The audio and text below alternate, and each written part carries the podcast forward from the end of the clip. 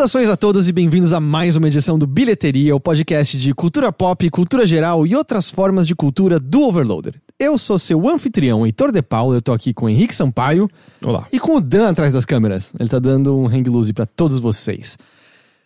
Muito boa noite, Henrique. Boa noite. Você tá bem? Tô bem. Até um soninho agora, mas tô bem. É porque eu te dei biscoito. Você Mas comeu. O biscoito tinha sonífero? Sim. É assim que eu durmo todas as noites. Faz muito tempo que o sono não vem mais naturalmente pra mim e eu dro- me drogo até entorpecer todos os meus sentimentos. O biscoito tinha açúcar, né? O açúcar, na verdade, ele te dá energia. Ele deveria estar me, me deixando pra cima, não, não pra baixo. Hum, é, talvez seja, não sei, a situação do mundo tá te deixando pra baixo. Ah, sim. Não, mas, mas quando eu falo pra baixo, no sentido de é, desacelerar seu corpo, né? Naquele sentido de quando você ouve falar de drogas depressivas, daí você fica pensando, nossa, elas vão deixar as pessoas deprimidas. Não, elas desaceleram mesmo. Eu não sei, eu tô me sentindo pra cima, eu tô me sentindo bem, tô me sentindo energizado. Talvez seja porque eu tomei dois cafés hoje, mas eu ando me sentindo bem ultimamente. Eu ando conseguindo dormir e eu não tenho mais dores. Tava completamente relacionado, aparentemente. Eu acho que não, eu acho que é só meu corpo decadente, velho, que se machucou e demorou duas semanas pra se recuperar mesmo. Mas agora que eu me recuperei, saca isso. Não instala? Não, eu consigo virar o pescoço. Ah, É, pra quem tava conseguia. vendo, quem tava só ouvindo a versão de áudio não percebeu. É, não, faz duas semanas que eu não conseguia virar o pescoço. É que você tava virando. Eu pensei num animal que não vira o pescoço, eu não consegui lembrar de nenhum. É. Crocodilo. É, tava, você tava virando um crocodilo. Uhum, uhum. Mas agora eu consigo virar, eu consigo olhar pros lados, consigo atravessar a rua, eu tô me sentindo bastante bem como um todo novamente. Que bom. Né, obrigado, obrigado. Eu tô bem orgulhoso de mim mesmo, pra falar a verdade. O Colchete nos lembrou aqui que aconteceu hoje. É que, na verdade, teve várias mortes ruins pra cultura pop como um todo recentemente. É, a gente nem chegou a falar do- da morte do Stan Lee, por exemplo, mas morreu hoje o, o Stephen. Como é o sobrenome dele? Hillenburg, aos 57 anos, criador do Bob Esponja, foi em decorrência da doença de Lou Gehriger, é isso que chama, não é? Tem um nome mais fácil que eu vi alguém tweetando, eu não lembro agora. Ah, Eu sei que a sigla acho que é ASL em inglês, mas eu não sei exatamente o que isso quer dizer. É curioso, eu tava vendo pessoas que entendem mais de animação do que eu jamais vou entender. Ele teve primariamente envolvido na. Na, no Bob Esponja, né? Que é um sucesso gigantesco. Ainda existe até hoje desenho do Bob Esponja? Eu achava que não, mas me falaram que sim, que tem desenho. ah, episódios novos e que passa ainda na Nickelodeon. Eu não assisto no Nickelodeon pra saber. Entendi. Eu sempre E- quando eu coloco na Nickelodeon, pra mim tá passando, sei lá, aquelas coisas tipo iCarly. Nem sei se é iCar- iCarly. A i- iCarly já acabou há Ai. muito tempo. há muito tempo. Ou coisas desse tipo, sabe? Séries pra pré-adolescentes que, sei lá, eu não me interesso As coisas que passam no Disney Channel. É, parece, são as, parece a pior programação possível, assim, de TV pra criança, na minha, na minha opinião. Mas ele é responsável pelo Bob Esponja e ele também foi uma das. das é, ajudou muito o A Vida Moderna de Rocco, que é um Hum. desenho excelente.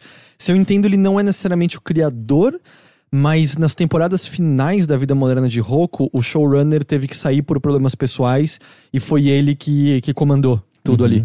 É, a Vida Moderna de Rocco, antes de Bob Esponja, era meio que a leva de coisas realmente boas da Nickelodeon, né? Assim, a gente tem algumas séries nos anos, no final dos 80, comecinho dos 90, que trazem nova vida ao canal. Eu acho que a- a- as aventuras de Pete Pete tá nisso, aquele do do. Eu já te falei um milhão de vezes, dos irmãos com o mesmo nome, Pete Pete, Arte, o homem mais forte do mundo. Todas as vezes eu falo, você esqueceu completamente. Esse disso. desenho não passou na TV não aberta. é desenho, é live action. Não passou na TV aberta. Não, não, esse não passou. Mas é, tinha uma série de um, de um rancho, tinha lá o Quem Tem Medo do Escuro. Só conheço eh, Doug, eh, Vida Moderna de Rocco. Então, Aí o Doug vem dessa leva depois. É o Doug, Vida Moderna de Rocco, acho que o A Monstros tá nisso, o Rei Arnold tá nisso. É, e aí, posteriormente, você tem o. Rugrats. O, o Rugrats acho que já tá nessa primeira leva, assim. Aí depois disso você tem. Acho que é Invasorzinho. Eu acho que você tem. Inva- Invasorzinho é legal. Invasorzinho. E tem um estilo muito legal de animação, né? A voz, a voz eh, do dublador, é, o dublador, na verdade, é o mesmo do Rasputin, do Psychonauts. Ah, eu nunca tinha me tocado, mas agora que você falou, o timbre faz, faz muito sentido. O, o Doug, aí é justamente o, o Bob Esponja. Eu acho que aquele Castores Pirados é dessa época também. Não sei. Apesar que eu não mas gostava é. muito. E tinha a versão mais light do Ren and Stimpy também. Não É, que o Rain and Stimpy original é da onde? Não sei exatamente qual é a emissora, mas ele era bem mais pesado, né, pra É porque eu me adultos. lembro de assistir, sei lá, no VH1, mas isso em 2007, por aí.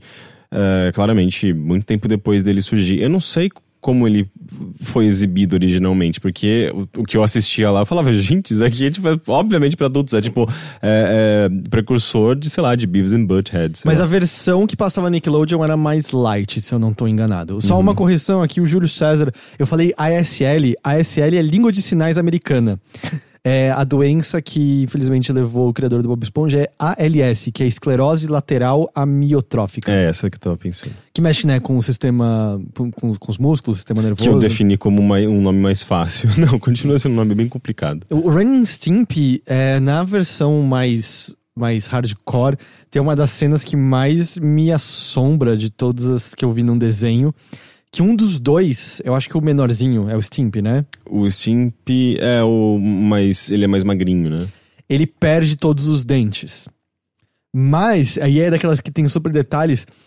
Tem a gengiva dele com meio que umas pequenas cavidades e dela tá saindo os nervinhos que estavam dentro do dente.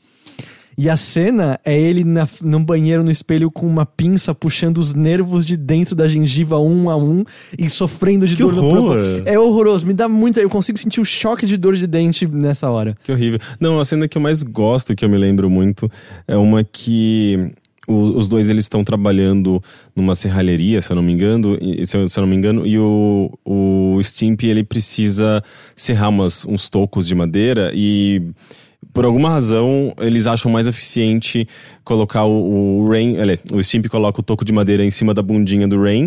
Uh, o Stimp coloca uma cinta caralho de, de serra e fica cortando a serra, tipo, em cima da, da bunda do. Eu não, do... não sei do que você tá falando, é... não tem nada sugestivo nisso. E o mais engraçado é que uh, depois, quando eles terminam, né, tipo, de fazer, cortar o toco, uh, o que sobra, tipo, a, a câmera foca o, uma, uma, sei lá, um farelo, né, tipo, da, da madeira, assim como se fossem os resquícios da, da, da, do ato que eles estavam fazendo ali.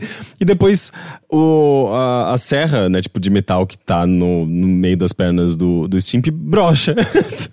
Meu, é assim, é, é, é óbvio, é uma, uma, das cenas mais pornográficas que eu já vi num desenho. Só o Asai tá acompanhando a gente e ele tá tendo uma convulsão, porque é, Ren é o pequeno, não é o Stimp. Ah, ok. E aparentemente a versão adulta veio depois. A Sério? versão inicial é. Eu vi primeiro a versão adulta, tipo, no Multishow e depois a versão de criança Nickelodeon. Então... Eu achava que só existia a versão adulta. É... Porque como, como assim? Não, você, então, você transforma um negócio de criança pra adultos. Não sei, às vezes justamente alguma emissora permitiu você explorar melhor uma animação que você considerava adulta. E, e provavelmente os criadores já pensavam no Rain Stimping como um, um produto mais adulto? né? Eu aparentemente não sei nem quem é Rain, quem é um Stimp, eu não vou chutar nada disso. É, eu só, eu só falei seguindo o que você tinha dito. Mas esse. Eu tinha, um, tinha outros casos. No Vida Moderna de Roku tinha um episódio também que foi meio controverso. Porque o vacão ele tira um cochilo dentro de um Cinema. curral. Ah, ok. E aí chega um fazendeiro com uma máquina de ordenhar vacas, que suga. E aí ele entra onde o vacão tá dormindo. E aí você ouve a máquina de ordenhar sendo ligada, fazendo barulho de algo sendo sugado, e aí o vacão sai relaxado lá de dentro. então, né? É. Ah, mas é isso, ele faleceu, uma pena. Eu, eu não tenho nenhum comentário maior a fazer, porque eu realmente não acompanhava o trabalho tão de perto assim. É, eu também não, não, não conhecia. Uhum. Mas eu não quero falar necessariamente. Na verdade, em breve eu vou falar de mais pessoas que faleceram, porque essa é a vida, tudo que nasce morre. Eu vou morrer, você vai morrer, Henrique, o Dan vai morrer. Todos vocês nos ouvindo agora vão morrer também. Só não hoje. Espero que não amanhã também. Espero que não amanhã também. Depois de amanhã a gente conversa. Mas quem está vivo, feliz, vibrante e caloroso é o Murilo Ferreira Nicoluzzi. Nicoluzzi. Nico, Nickelodeon. Nicoluzzi. É o Murilo Ferreira Nickelodeon. E o Thiago Cruz Lopes, que nos apoiaram em nossa campanha de financiamento coletivo, que está muito bem viva no apoia.se barra overloader. Se você gosta do nosso trabalho, se você gostaria que nós continuássemos vivos pelo futuro alcançável, Uhum. acesse o apoia.se barra overloader e considere se tornar um dos nossos apoiadores. Três reais por mês, uma quantia que talvez não faça falta para você e talvez não leve você à sua morte, vai nos garantir muito mais vida. vida. Então, A nossa vida. A nossa vida. É, porque se, se vocês tirarem, a gente morre. Literalmente. A Literalmente. gente vai morrer. Você acha que o Teixeira não tá aqui porque ele não veio hoje? O Teixeira morreu. Acabou o dinheiro pra ele, ele Acabou- morreu. Morreu, morreu. E aí, isso é mundo capitalista. Apoia.se barra overloader.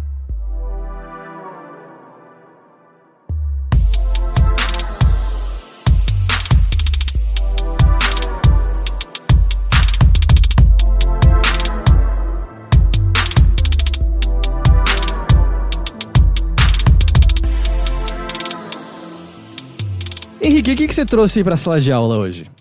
Ahn, trouxe um filme que eu gostei muito, muito, Hum. muito mesmo.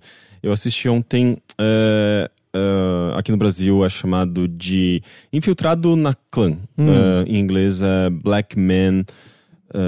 como chama em inglês? Black Klansman. Black Klansman, exato.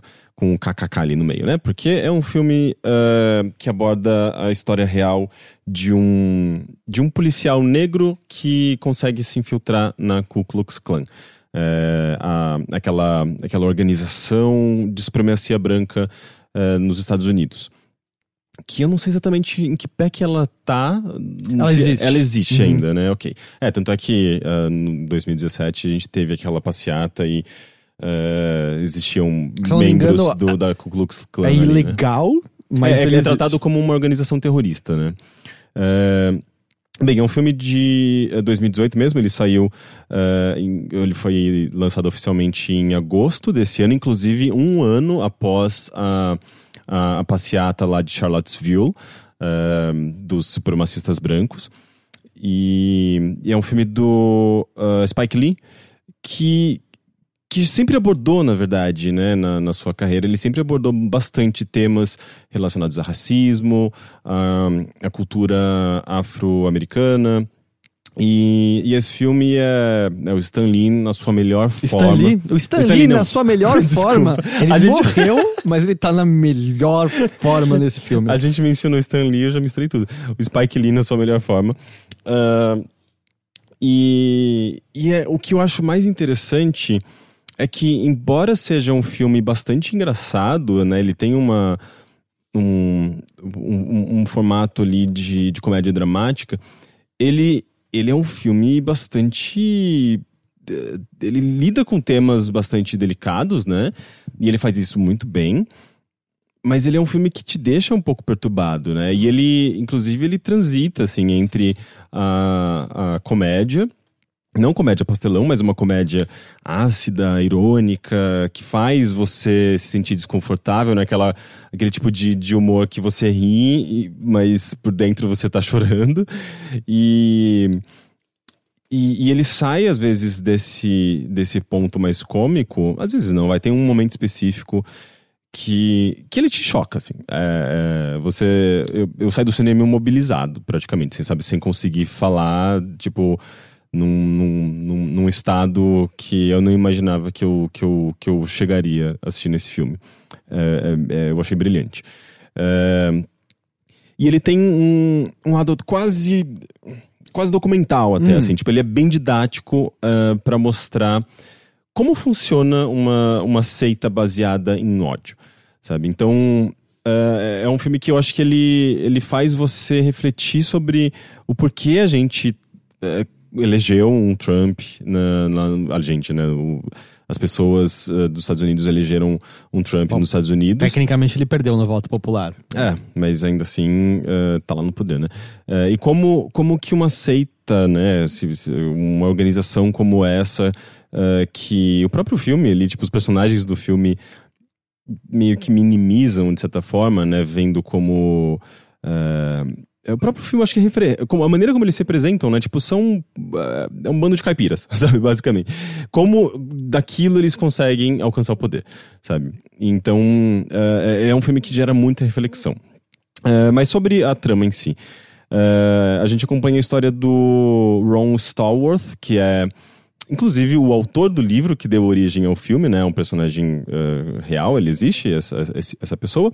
No- nos anos 70 ali, então você tem já um movimento eh, de, dos direitos civis, do- dos negros se organizando para é, combater mesmo, assim, diretamente a violência policial e, e, e, se organizar e ganhar voz. Já é, um, pós o assassinato do Martin Luther King. Pós o assassinato do Martin Luther King, eu acho que do Malcolm X, se eu não me engano. É, é um período ali, eu acho que dos Panteras Negras. E, inclusive, o Ron Stallworth, é, ele, ele acabou de entrar pra polícia, então ele é um... Ele é um novato, meio... É, meio desorganizado ainda, meio, ele, ele tá aprendendo as coisas, ele tá naquele jogo de cintura ainda, tipo, de lidar com as pessoas. Uh, e ele, e ele não gosta de fazer o trabalho burocrático, né? Tipo, de ficar lá no arquivo, até porque existem policiais racistas e ele quer sair um pouco daquele ambiente que ele acha um pouco tóxico. Uh, e ele uh, propõe fazer trabalhos de, de, de infiltração, de inteligência, né? Para conseguir informação e tal. E, e após esses primeiros eventos, o filme ele vai se estabelecendo, vai apresentando uh, os personagens. E é curioso que o próprio Ron, ele, o filme não, não desenvolve quem é ele, assim, qual é o, o histórico dele, família, não é focado nisso. Eu achei hum. bem interessante como ele é, ele é muito rápido, assim, ele se, se foca naquele período específico e no, no que está acontecendo no presente na vida desses personagens, não no que aconteceu antes. Uh, então ele não é nem um pouco expositivo, eu achei isso bem legal. Uh, e ele, se, e ele se foca já nesse período em que o Ron ele tá uh, querendo fazer esses trabalhos de, de infiltração. E em, em, dado momento ele vê num jornal um anúncio de, de pessoas procurando por novos membros para a seção do, da cidade onde eles moram lá no Texas, do, da Ku Klux Klan. E ele vê lá o jornal, né, tipo, no, na, na seção de anúncios, esse, essa convocação, e tem um número de telefone, e ele, como um homem negro, sabendo que ele é vítima da perseguição dessas pessoas, ele liga se passando por um homem branco completamente racista, xenofóbico e, e antissemi, antissemita, antissemita, né? Uhum. Uh, e, e começa a conversar com as pessoas e tentando se passar por um, por um por uma pessoa que se alinha ali àquele pensamento da Ku Klux Klan pra não sei, é que tá. Ele faz isso subitamente, assim, do nada. Você não sabe se ele já tinha um plano, se ele já tinha alguma ideia. Mas você sabe que ele já estava bastante alinhado com os pensamentos de alguns líderes uh, dos movimentos. Uh, então, o que dá a entender é que ele, ele já queria, assim, tipo, meio que se infiltrar ali no, no, naquele, grupo. E, e a partir desse momento que ele consegue, digamos, já ele, ele percebe que ele consegue fazer isso, aí que sim que ele apresenta para os parceiros policiais uh, essa possibilidade. E essa possibilidade se, se resume a ele uh, mantendo esse contato por telefone, porque ele é um homem negro, se ele for presencialmente nos lugares, ele vai ser basicamente assassinado. Ele, então ele se mantém conversando com, com essas pessoas-chave do movimento uh, por telefone, mas sempre quando rola uma, uma reunião, quando eles pedem a presença física dele ali num, num, num outro ambiente, ele, ele convoca, digamos, um, um parceiro ali uh, de, de, trabalho dele, que é o Adam Driver, que faz hum. o Kyle, Kyle, Kyle Rain do, do, do Star Wars.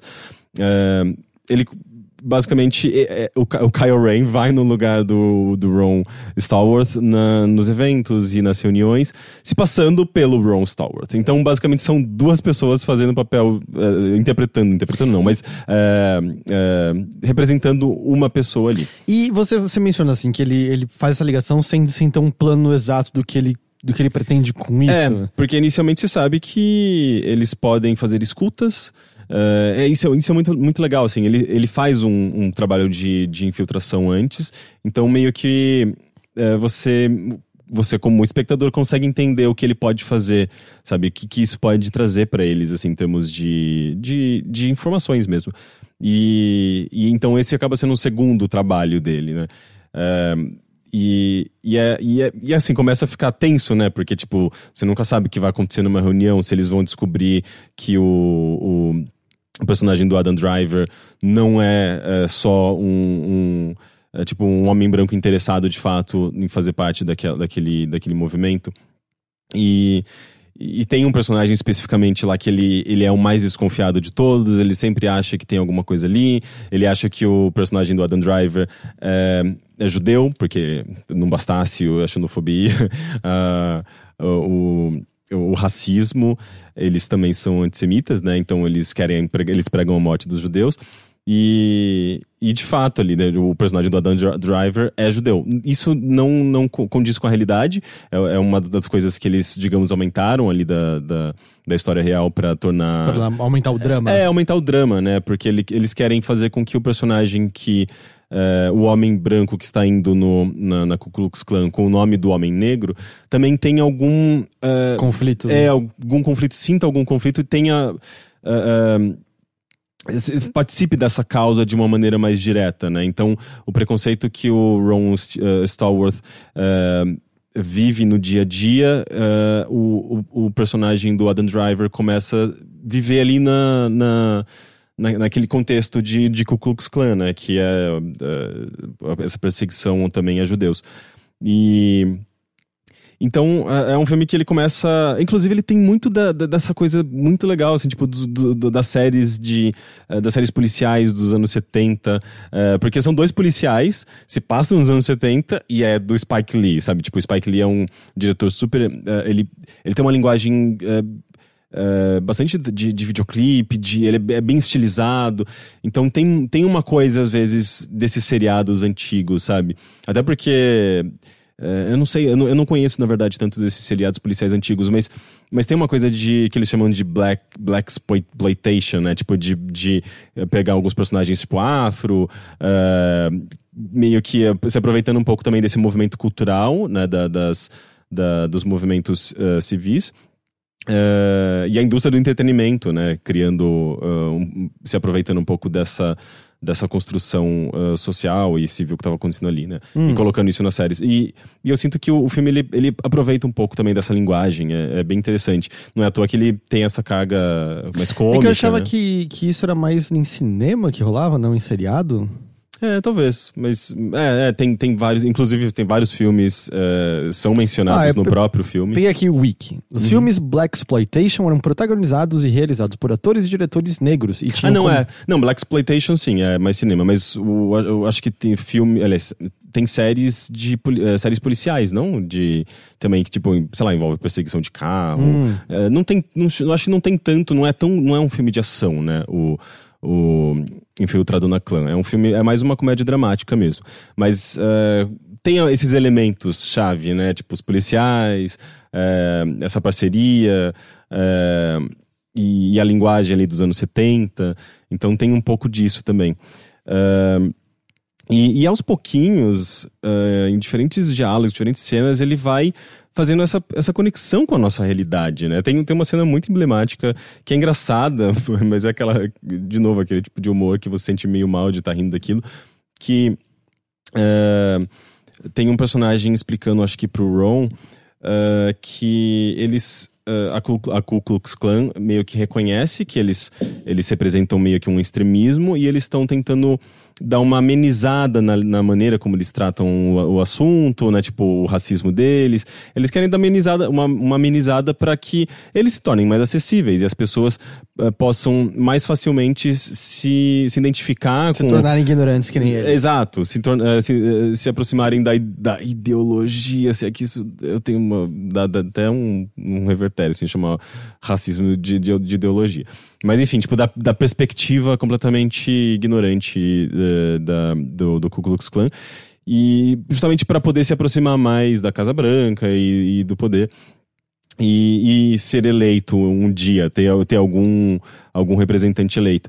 E Ron, tipo, dá risada disso, fala. Até parece que um dia a gente vai, alguém vai, vai eleger um, um, um David Duke, sabe? Vai botar um David Duke no poder. Que é o líder da. que é o líder da, da Ku Klux, Que- que tá- Klux- Klux Klan. que não que faz- apoiou o Bolsonaro no, no começo Aham. de, de alguns, alguns, algumas semanas atrás. Basicamente isso. Ah, e sim, ele tá presente no, no, no filme. O Ron, ele conversa bastante com esse personagem no telefone em conversas maravilhosas, assim, engraçadas. Mas sabe que ele apoiou? Ele falou que ele concordava com ideias, não era? Um É, assim? mas foi, declarou um apoio ao Bolsonaro. Ah, e, e, e, é, tipo, esse- é só esse diálogo, né? Tipo, do Ron. Tipo, até parece que as pessoas vão votar numa coisa tão absurda como essa. É tipo. É, é- é muito real dentro do contexto do filme e muito tipo, é, é, muito chocante. A gente, a gente vê aquilo com aquela carga de ironia e os personagens debochando daquilo e a gente percebendo o, o quão uh, retrógrado anda a nossa, nossa realidade, né?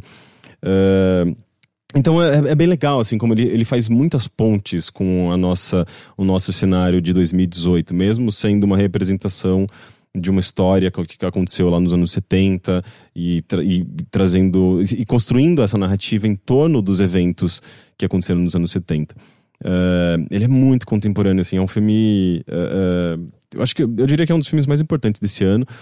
assim como Corra foi no ano passado, sabe? Eu acho muito legal como você tem pessoas bem inclusive o Jordan Peele, que é o produtor, é o diretor do Corra, ele é produtor do, do Infiltrado, Infiltrado na Clã. Então, eu, eu, eu fico muito feliz de perceber como. É, até por conta também da, da, da de, desses movimentos que têm surgido, né? Tipo o Me Too, a cobrança da, de grandes uh, atores, atrizes, diretores da, da indústria norte-americana né, de cinema, de, de representatividade, de, de, de voz mesmo, né? Uh, e esses filmes uh, estarem começando a chamar tanta atenção quanto, sei lá, filmes de herói. E mesmo assim, você pega um filme de herói e você tem um Pantera Negra, que, que também é um filme bastante político.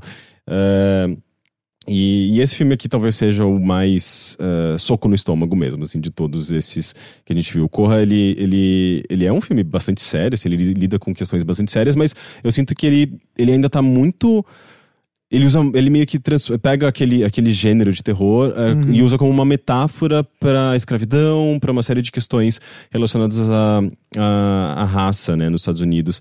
E o Black Klansman, o infiltrado na clã, ele é, ele é mais direto ao ponto, né? Porque ele é baseado em fatos reais, ele tem um, uma carga leve, mas tem de documentário. Uh, e, e, de novo, ele vai te chocar, sabe? É, e, e, ele te choca de uma maneira brilhante, assim, tipo, é... é e, e, a linguagem do, do Spike Lee é maravilhosa, né? Tipo, a maneira como ele, ele, ele brinca com... É, com montagem mesmo, assim, tipo, de cena. Tem uma cena maravilhosa de um personagem é, também, tipo, que existe, personagem histórico dando um depoimento incrível, assim, tipo, de, justamente de, de união, de força, de organização, de, uh, das, das, pessoas se unirem e se amarem até, tipo, para poderem se defender, sabe? Que é justamente uma, um, meio que o próprio lema do, do, do, do, dos Panteras Negras. E e enquanto ele, ele, ele vai dando aquele, aquela, aquela declaração, né, fazendo esse, uh, esse speech, como que se diz em português? Um, discurso. Esse discurso. Uh, você vê o. Uh, tipo, corta pra plateia, só que você não vê a plateia como um todo. Você vê meio que uns rostos iluminados, assim, flutuando em direção à câmera, é, tipo três, quatro uh, rostos, rostos, né? Uh, Hostels. rostos. Uh, e é, na verdade seria um recurso bem cafona, assim, para hoje em dia. Mas Spike Lee consegue, de alguma forma, tornar isso uh, uh, bastante poderoso naquele momento, que são pessoas, sabe, tipo, se sentindo identificadas com, com aquele líder e com aquelas palavras. Uh, e como aquilo tá refletindo nelas e, sabe, tipo, essa, essa conexão intelectual entre as pessoas. É uma cena lindíssima, sabe? E corta para uma das cenas mais bonitas que eu já vi, esse tipo de, de balada, assim. Eles, depois desse, desse desse encontro político, né, entre, entre os negros, praticamente todo mundo ali afirmando, né, a sua, as suas origens, com o cabelo, com, com as roupas. Uh, eles vão para uma festa e, e, dançam e cantam, e tipo, é, é, meio que uma cena musical, assim, é uma coisa linda, assim, tipo, com a iluminação perfeita, a, toda a, a, composição daquela cena. Tipo, foi um momento. Uh, que, que, tipo, eu fiquei. Eu, eu, olhei e falei, caralho, esse filme é, é, uma das coisas mais bonitas que eu vi nesse ano. Sabe? De acordo com Vinícius Tomal, essa cena é uma referência direta a Metrópolis. Metrópolis? Uau, que legal. Uh, não, não sabia. Inclusive, é um filme que. Uh, é um dos filmes mais importantes da história e eu nunca assisti. Olha, eu admito que eu assisti em parcelas.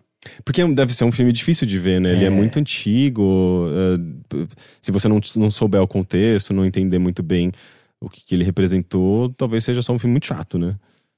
É, um, é difícil, é difícil, é.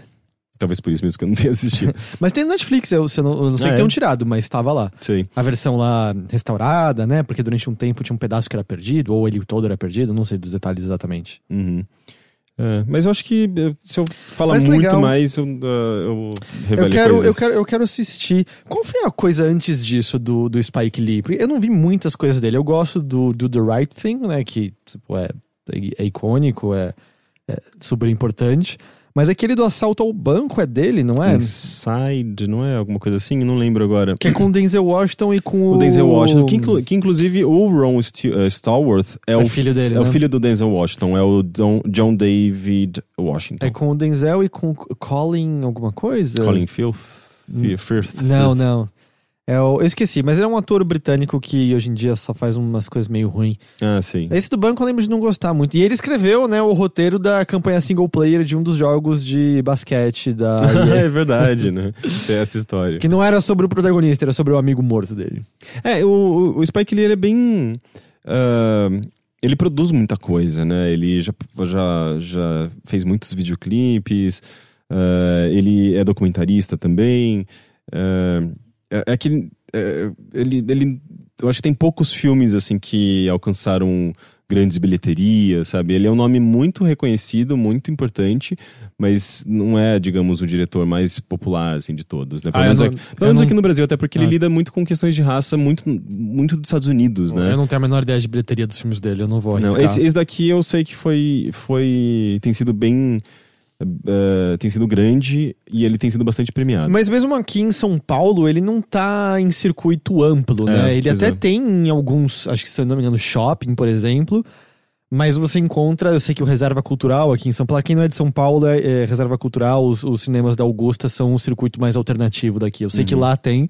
Tinha uma boa quantidade de salas, mas também fica aquela questão de quanto tempo vai estar em, É, cartaz. é. Eu, quero tentar assistir, sim. É, é, aqui no Brasil eu não sei como que vai ser, porque é um filme bem americano, né? É, história dos Estados Unidos, é, o, o- Sabe, tipo, esse racismo todo, a a maneira como eles lidam, eles tratam o- o- a história do, racismo nos Estados Unidos é, é bastante diferente da nossa, né? Da maneira como a gente enxerga, a gente lida com o racismo aqui no Brasil. Mas ainda assim, é, é, a identificação é total, sabe? Tipo, não sei. é, especialmente quando você tem o, o David Duke ali, que é um personagem bastante presente no filme e que foi comentado muito pelo. pelo é, por uma boa parte das pessoas aqui no Brasil por conta da- desse apoio que foi- surgiu como uma surpresa, né? Tipo, é, foi bem esquisito, né? Esse apoio do David Duke ao, ao Bolsonaro. Então, é, eu, eu acho que tem, tem uma certa identificação, sim, sabe? É, inclusive, eu tava até vendo hoje um- uma thread no Twitter, um rapaz que ele, ele juntou vários documentos sobre eugenia aqui, aqui, aqui no Brasil, né? Um processo de higienização da, da elite n- num período pós-escravidão, assim, começo do, do século XX no, no, no Brasil. E é bem assustador, sabe? Como é, médicos, cientistas tentavam encontrar na ciência é, justificativas para provar a superioridade é, da- do- dos brancos perante os negros e como é, eles poderiam se livrar e exterminar os negros, sabe? É, trazendo pessoas da Europa para o Brasil, embranquecendo as pessoas. É, bom, Eu- até aí, nosso vice-presidente, futuro vice-presidente, né, falou sobre o neto branco, é o branqueamento da, da raça. É bastante assustador, assim. É. E, e isso é muito parecido, sabe, com o que é abordado lá no, no Infiltrado na Clã, sabe? Eles, eles, a- eles aprofundam bastante essa questão histórica. eh, eles tratam até de um, de um elemento cultural ali, tipo de um filme, eu acho que Birth of Nation, que é um filme bastante conhecido nos Estados Unidos e que é bastante polêmico, assim, porque ele, ele, ele tra- trata os negros. É um filme bem antigo também, né? Mas ele trata os negros como é, assassinos, estupradores, não sei o quê. É, são todos blackface e, e- e o filme traz de, traz de volta esse, esse filme, né? É, tipo, é essa coisa meio metalinguística, mas o Infiltrado na Clã traz de volta esse filme pra tecer esses comentários, sabe? Pra, pra nos, lem- nos, nos lembrar e nos alertar, assim, tipo, do... E até do, do perigo de revisionismo histórico, né? Ele aborda tudo isso, tudo que, isso que, que, nós gente... no Brasil estamos passando Exato. por nesse exato momento. É um, né? filme, é um filme muito importante, sim. Ele aborda muitas e muitas coisas, não só esse, eh, eh, essa maneira cotidiana do racismo, né? De falar de, de uma pessoa que é vítima de discriminação, mas da, da, da, da, da profundidade desse tema e, e não só do, do racismo, mas da xenofobia e tudo mais, assim, do, do- das, das repercussões políticas de tudo isso. É um filme excelente. Entendi. Pô, da hora, eu quero, eu quero assistir, sim. Então, bom, fique de olho se tá no seu cinema. Eu vou chutar que em cidades menores vai ser difícil dele estar no circuito mais amplo, mas vai, vai saber, né? Mas é. Então é Infiltrado na Clã. Infiltrado na clã.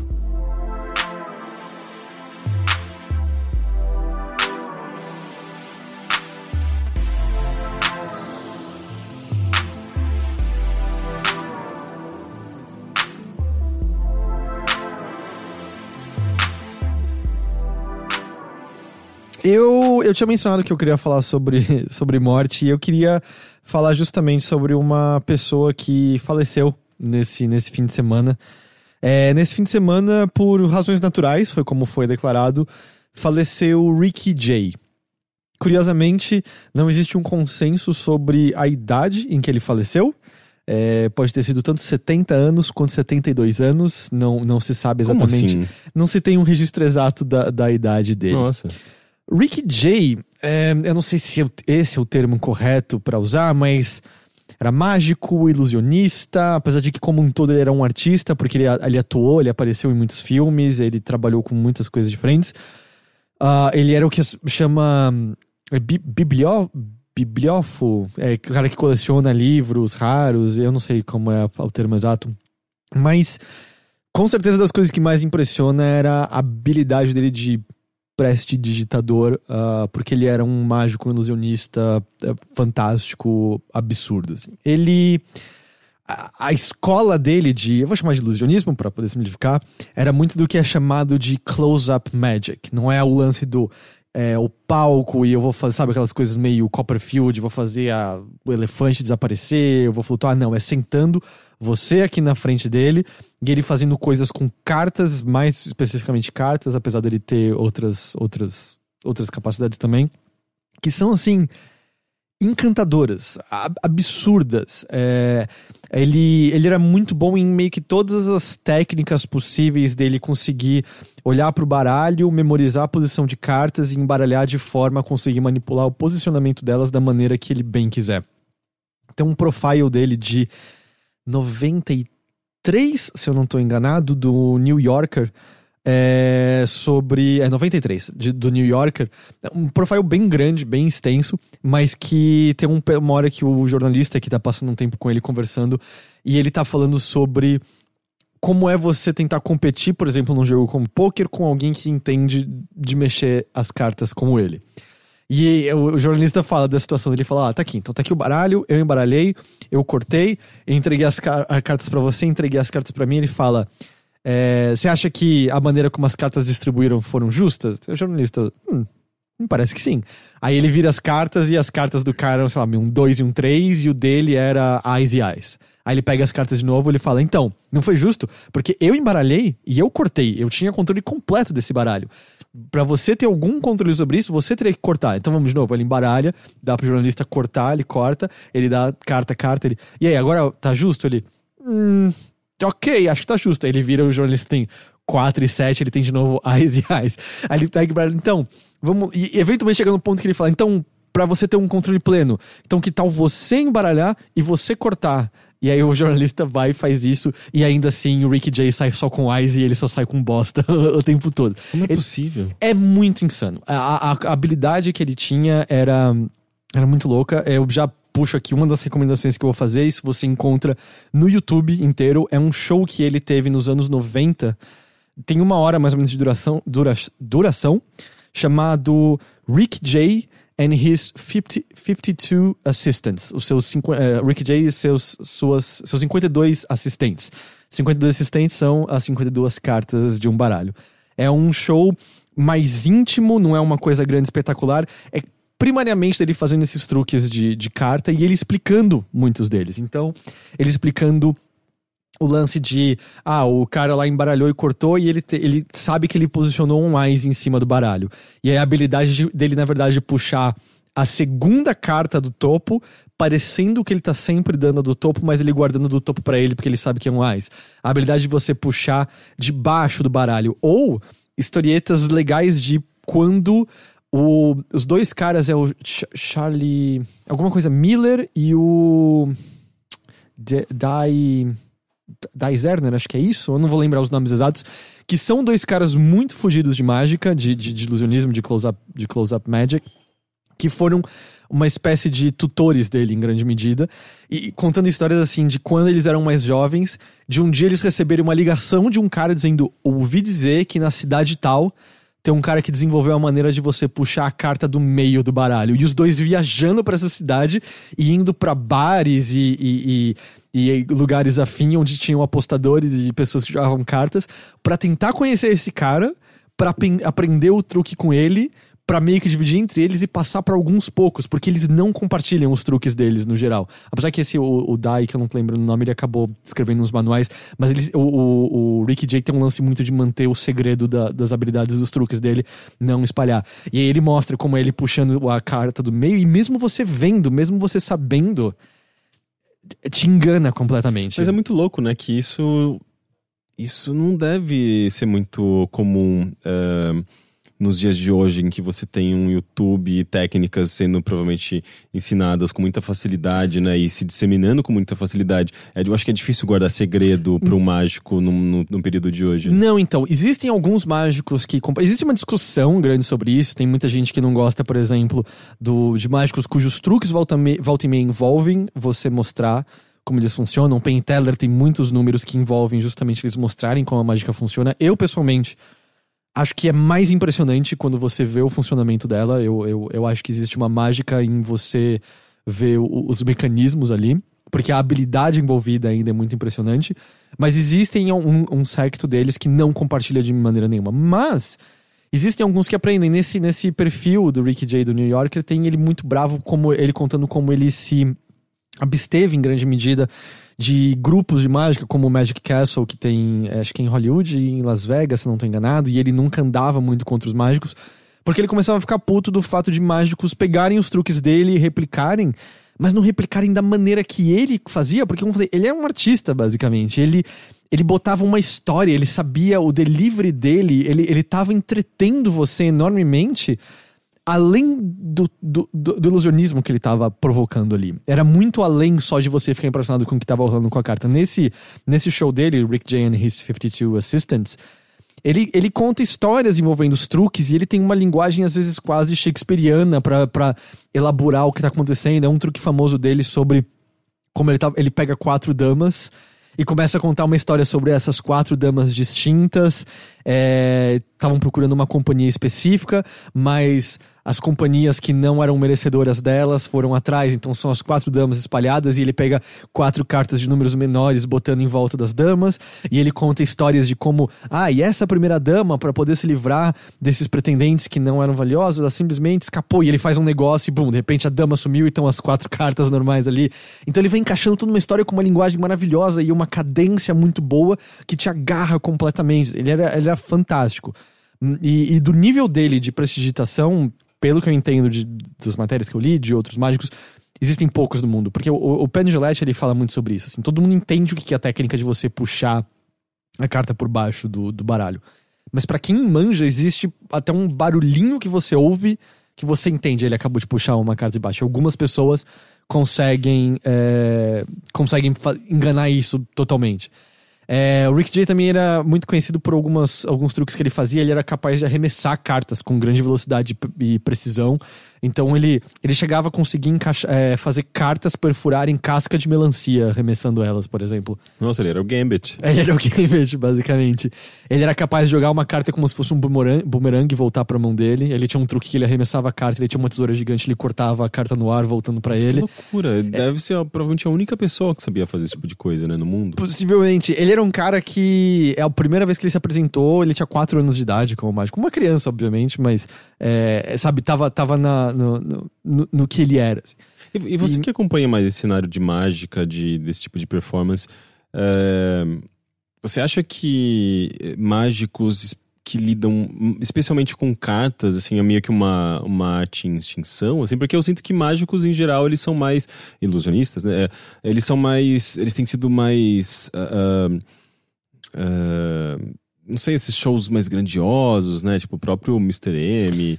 É, que, especialmente esses mágicos que aparecem em TV, eu sinto que é, mais, é um pouco mais difícil você fazer esses trabalhos mais sutis, né? De, com Talvez, as mãos. É, eu, eu não, não sei dizer exatamente qual é a descrição de habilidade. Sempre me passou essa impressão, sabe? Que esse perto que você colado é um, é um tipo de habilidade distinta. Se bem que tem, eu já vi, né? Tem um. Tem um cara, tem um tem, que é um youtuber. Que anda, que anda na, sabe, tipo esse tipo de mágico, né? Que anda nas ruas. Sabe o nome vai... dele, Dan? E as pessoas, ele vai interagindo com as pessoas. Eu já gravei um... com ele um, um dos vídeos do Nix, que fazia verdades absurdas sobre jogos da Galápagos. Ele jogou comigo, eu esqueci o nome dele. Ele é ah, é grande no YouTube. brasileiro? É, aqui brasileiro. Ah, ele é legal. é grande no YouTube. Mas se não, existe, existe. É, com, existe ao redor do mundo. Eu não sei dizer qual é o tamanho, qual é a prominência. Porque eu, eu também não acompanho tão de perto, assim. Eu não sou assíduo dessa maneira. Eu tenho certeza que se a gente perguntar pro Gus, ele vai manjar é, ma mais do que eu. Mas não, existe. Eu acho que influencia uma outra pessoa, técnicas passam. E eu, pessoalmente, eu gosto dessas. O lance do palco grande, tipo, acho que eu prefiro de um saco, por exemplo. Nunca gostei dessas, dessas, dessas coisas porque eu não sei, quando é muito grandioso e você não entende direito o limite do que tá acontecendo ali. Parece que pode. Qualquer, qualquer coisa é, pode acontecer. E né? aí é meio, ah, tá, o elefante sumiu, mas sei lá, talvez tenha sido um alçapão, talvez tenha acontecido. Eu não sei. É diferente de um cara com um baralho na sua frente, com você olhando tudo e pum, ainda assim é. aconteceu a coisa mágica. Parece, parece que é. Como? Pyong Lee, exatamente. Ele, ele é um brasileiro que faz, ele anda pela Paulista fazendo truques, ele, uhum. ele é bem grande no YouTube, né? E ele, ele faz essas coisas bem mais de perto mesmo. É, pra mim, se tá na TV, pode ser efeito especial, sabe? Tipo, eu não confio muito em mágico de TV. É, eu, eu, acho que eu acho mais interessante quando tem uma plateia, quando tá na rua, sabe? Fazendo alguma coisa é, mais. É, não sei, assim, tipo, menos grande produção, sabe? E, e aí o Rick Jay, ele então, ele, ele teve essa, esse aspecto de ser muito, muito bom. Muito, muito, muito bom, muito competente. Tá, impressionando outros ilusionistas, outros mágicos também. E ele. Lembra quando a gente conversou sobre o Jonathan Gold, o crítico gastronômico? Uhum. Aquela característica que ele tinha de pesquisar muito a fundo a cultura e a culinária para então experimentar a culinária e entender o julgamento e o que definia ele era essa mente curiosa, essa mente que tentava entender o assunto em questão e por consequência se interessava por tudo. Lendo sobre o Rick Jay, ele parece ser uma figura similar. Ele tinha uma coleção muito grande de é, litografias e livros raros e uma compreensão muito grande da história do ilusionismo, da história da mágica. Ele entendia de onde tinha vindo as tradições, ele repetia muito que não tem nada de novo. É, são só as mesmas coisas sendo repetidas com certas variações por pessoas diferentes. E ele era capaz de citar, ele tinha uma memória, tinha um, também casos dele, um jogo que faziam com ele em que tinham 100 objetos numerados de 1 a 100 podiam ser várias coisas. E aí mostravam para ele, escondiam e falavam: objeto 78 ele sabia, objeto 43 ele sabia, objeto 21 ele tinha uma memória absurda, o que ajuda, obviamente, também na parte de dele conseguir manipular uhum. baralho. E ele sabia citar isso. Ah, a pessoa falava de tal tipo de truque, ele conseguia saber a tradição disso, porque ele tinha esses panfletos, ele tinha esses livros, ele estava lendo sobre isso constantemente. Teve uma época da vida até dele em que ele teve acesso e dinheiro para poder montar uma biblioteca de raridades, de, de livros maravilhosos, uh, catalogá-los e poder, e poder tê-los preservados de uma maneira muito boa, porque um banqueiro que se interessava pelo assunto conseguiu ter acesso a uma coleção absurda e meio que chamou ele dizendo: Cara, você tem aí dinheiro de boa para fazer isso. Só que esse banqueiro acabou sendo processado, aparentemente por desvio de verbas, e a biblioteca foi leiloada e comprada por David Copperfield, que é uma pessoa que aparentemente o Rick J meio que odiava, porque o Copperfield até chamou o Rick Jay uma vez pra meio que olhar os livros quando tava na propriedade dele. E o Rick Jay fala sobre como, para você chegar lá, você passava por uma sala onde tinham vários manequins de lingerie. E para você abrir a porta que dava a biblioteca, você tinha que apertar um mamilo de um manequim que abria essa porta. E o Copperfield tava basicamente dizendo para ele, meio, ah, quando não entender alguma coisa, você pode me ajudar? E ele, vai se fuder, sabe? Ele não, a ideia dele era preservar o negócio, fazer os livros poderem existir e esse conhecimento tá ali, de, estar ali de alguma forma. Mas ele era muito ligado nisso, ele estava sempre entrando em contato com colecionadores, ele entendia colecionadores do século XIX, do século XVIII que tinham acesso a essas coisas, então ele tentava ir atrás dessa informação, ele lia sobre, ele tentava implementar a mágica dele de alguma forma, ele ficava muito bravo com mágicos que tentava o truque duas, três vezes em casa, saía ok, e de repente estava na rua executando para outras pessoas. Ele parecia que parece que ele passava às vezes anos tentando fazer alguma coisa até ele achar que estava ok para ir fazer na frente de uma pessoa é, de verdade. E, e aí tinha muito sempre disso da performance, não era só fazer o truque. Ele, ele fala, replicar o ato, uma pessoa que pratica consegue. O lance é você dar significado, botar um encanto naquele negócio de fato. E nisso que ele era extremamente, extremamente habilidoso. De uma maneira que eu garanto que você não vai ver muitos ilusionistas serem. Só fico impressionado como não se sabe a data de nascimento do cara. É, então, ele nesse perfil do New Yorker, ele menciona sobre como ele tem essa memória incrível para eventos que parou num certo momento. Então ele não consegue, ele às vezes se perdia chegando na casa dele, ele não lembrava de ruas. Ele não lembrava dos anos em que ele fez faculdade. Ele não lembrava direito, volta e me esquecia a própria idade. Então acho que é por isso que tem essa essa, essa discrepância. Ele não, nunca teve proximidade com os pais dele, é, ele não gostava muito do pai e da mãe, assim, ele falava muito pouco do assunto. Quem incentivou a mágica para ele foi o avô dele, que conhecia uma, uma galera do meio e, e, e, e ajudou ele dessa forma. E ele faleceu agora, aos 70 ou aos 72 anos, uma figura muito legal desse meio. E se ouvindo tudo isso aqui que eu falei, você ficou interessado em, em conhecer mais, a minha recomendação fica, então, justamente, procura no YouTube, tem lá Rick J. and his 52 assistants, Rick J. and his 52 assistants. É... E existe um documentário sobre a vida dele de 2012, chamado Deceptive Practice, The Mysteries and Mentors of Rick J. E tava no Netflix há Bom, eu assisti em 2012 ou 2013, tava lá, eu, eu olhei hoje não tava mais. Mas você acha de outras maneiras. É um documentário bem legal sobre, sobre a vida dele como, é, como um todo. E eu vou botar o link pro, pro, pro, pro vídeo dele no, do, no YouTube. E eu vou botar também o link para esse artigo do New Yorker chamado Secrets of the Magus, que esse perfil é grande, é longo, tá só em inglês do New Yorker, que fala muito sobre ele para quem, pra quem se interessar. E o lance, como eu falei, ele era, um, ele era um performer como um todo. Ele atuou em filmes. Ele, por exemplo, acabou atuando em muitos filmes do Paul Thomas Anderson. Uhum. Ele é um operador de câmera em Bug Nights, por exemplo. Ele foi um dos vilões do James Bond em Tomorrow Never Dies. O Amanhã Nunca Morre, se eu não estou enganado. Ele foi o narrador de Magnolia, Uau. é.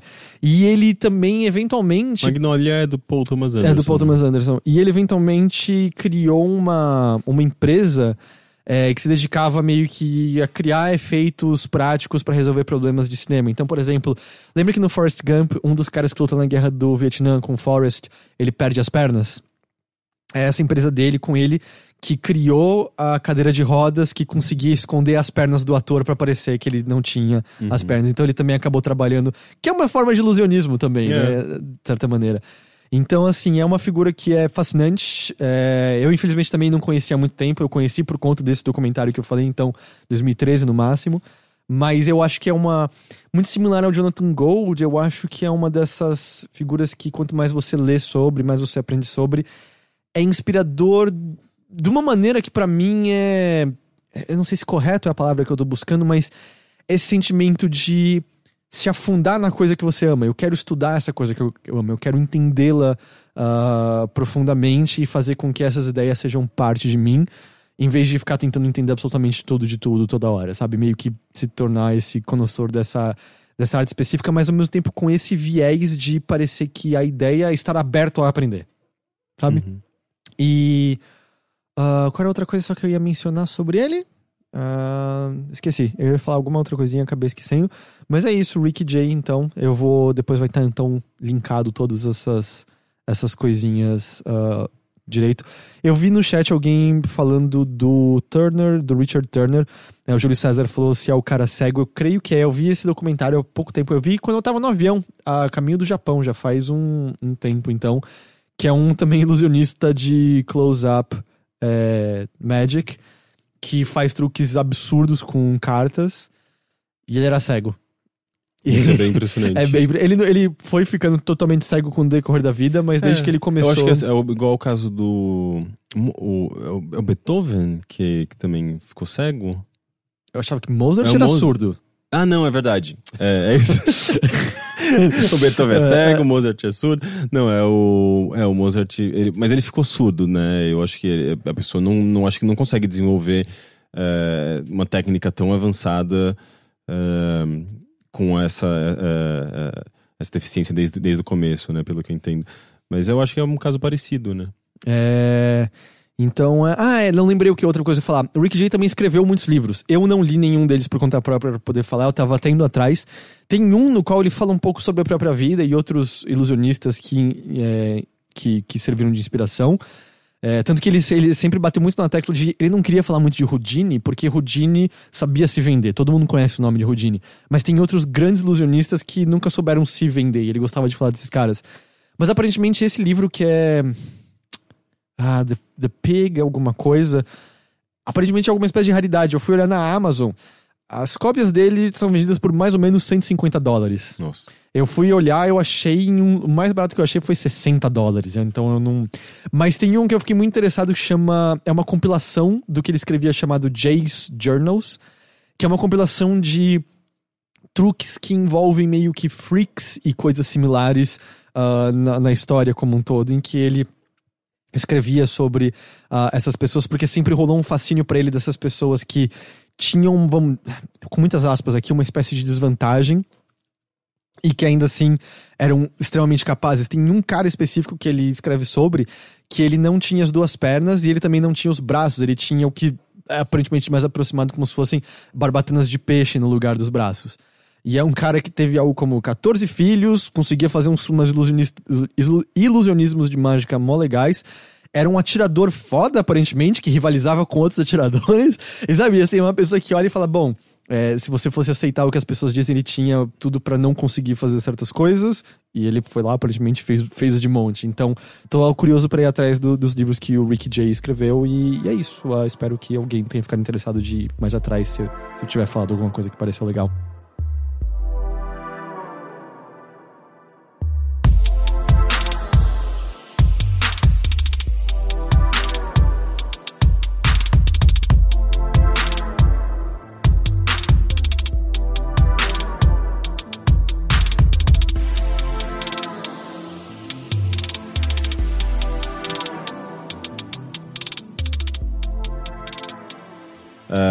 É porque eu não sei se, eu, se a gente chegou a comentar recentemente, mas eu, eu comecei a desenvolver um interesse em rever esse filme por conta de, de várias situações em que esse nome voltava. Ah, e eu assisti recentemente Convenção das Bruxas. Ah, a gente conversou há pouco tempo Eu acho que foi ele. há pouco tempo, a gente também comen- comentou. E, e é um filme bem antigo, né? Dos, acho que de 85, se eu não, não, de 90, de 1990. Ah, e eu não sabia, ah, eu fui assistindo, assim, tipo, vendo os créditos que, que eu tive essa informação. Ah, quem trabalhou nesse filme, uma das pessoas importantes que trabalharam nesse filme foi Jim Henson, Ah. que, que trabalhou também, eh, é o criador dos Muppets, trabalhou, ah, sei lá, no Labirinto, trabalhou na maioria dos, dos, dos, dos filmes de fantasia ou que envolviam bonecos e marionetes e, e aqueles animatronics, né? Posso falar? É, eu também fui ignorante. Foi Beethoven que ficou surdo mesmo. Beethoven A ficou gente só errou ok. tudo. E ele É. ficou surdo, mas depois dos 26 anos de idade. Então certo? eu acertei a pessoa, você acertou a. Como, eu não gosto de chamar de deficiência, tem um nome mais Ah, mas- adequado, certo? A deficiência. Aqui tem desinformação! Não, a gente, você, eu acertei uma coisa, você acertou outra. A gente aglutinou e teve a informação correta. ok.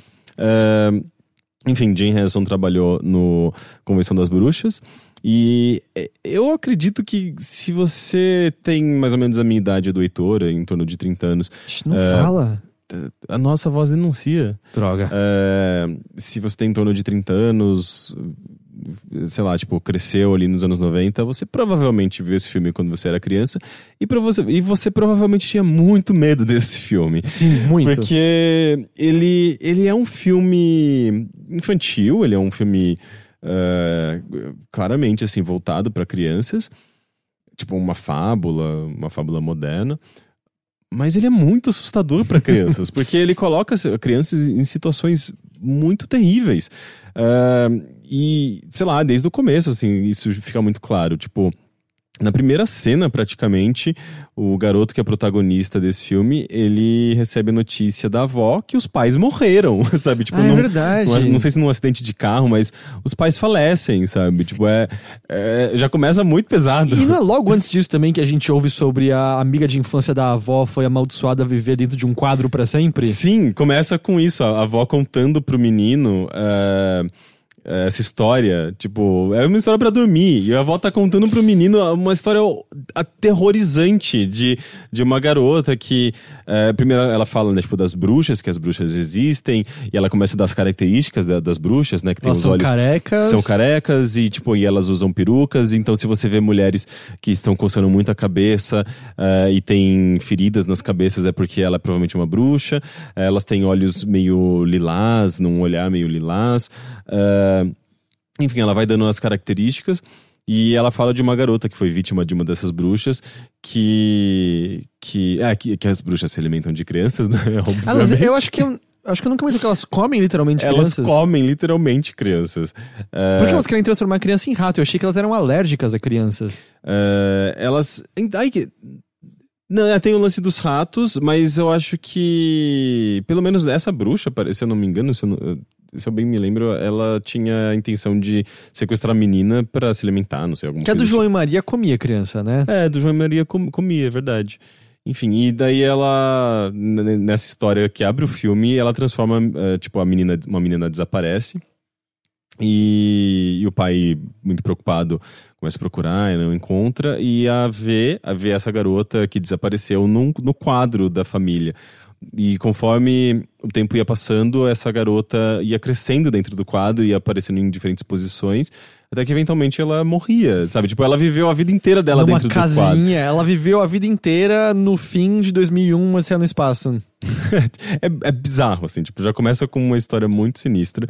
E, e, logo depois, basicamente, dessa história, o menino é, recebe a notícia de que os pais morreram. Eu e... acho que se bobear isso assustava mais do que tudo quando era criança. É, já, já dava um tom, né? Já começa, já prenuncia um. sabe, a tragédia pronunciando outras tragédias. E, e, e, por alguma razão que eu não me lembro, eu tava, tipo, num, num contexto tipo de viagem, tava uh, mais, mais tranquilo. Não tava, tipo, no cinema prestando super atenção, sabe? Então. Mas, mas, mas em geral eu, eu apreciei a experiência de voltar a esse filme. E eles vão para um, pra um hotel. Eles estão fazendo uma viagem, se hospedam num hotel é, o, a, a, avó e o filho, o filho, o, o, filho, o neto. Uhum.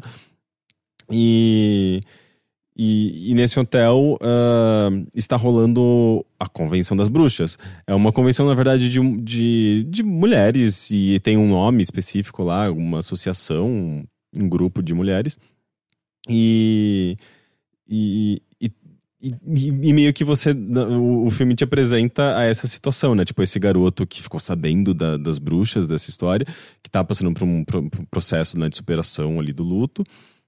E, e ao mesmo tempo uma criança curiosa, sabe? Tipo, ele, ele tá investigando, ele tá entrando em diferentes quartos e salas, e eventualmente ele vai parar no, no, na no hall, né? Tipo, na sala maior ali, tipo, no, no eventos, na sala de eventos, né? Onde tá rolando essa convenção. E, e, e, a bruxa líder, né? Que é a. A, a, a, a Angelica Houston. Angelica Houston. Não, é que, é que a, a, cena é muito boa, porque até esse momento você tá muito assim, hum, tem bruxa ou não tem? Uhum. E aí entram essas várias mulheres para verem o negócio e você tá muito assim, ah, o garoto tá escondido, mas meu, é coisa de criança. Pelo menos era assim que eu via. E aí, de repente ela fala, bom, estamos sozinhas todas tirem suas perucas, não é? Um lance assim? Sim, sim. E o garotinho, uh, ele fica assustado, né, com esse, essa movimentação. Ele se esconde atrás de um... Uh, de, como se chama aqueles negócios de divisão? De uma divisória. Biombo. Biombo, é. Ele se esconde atrás de um biombo.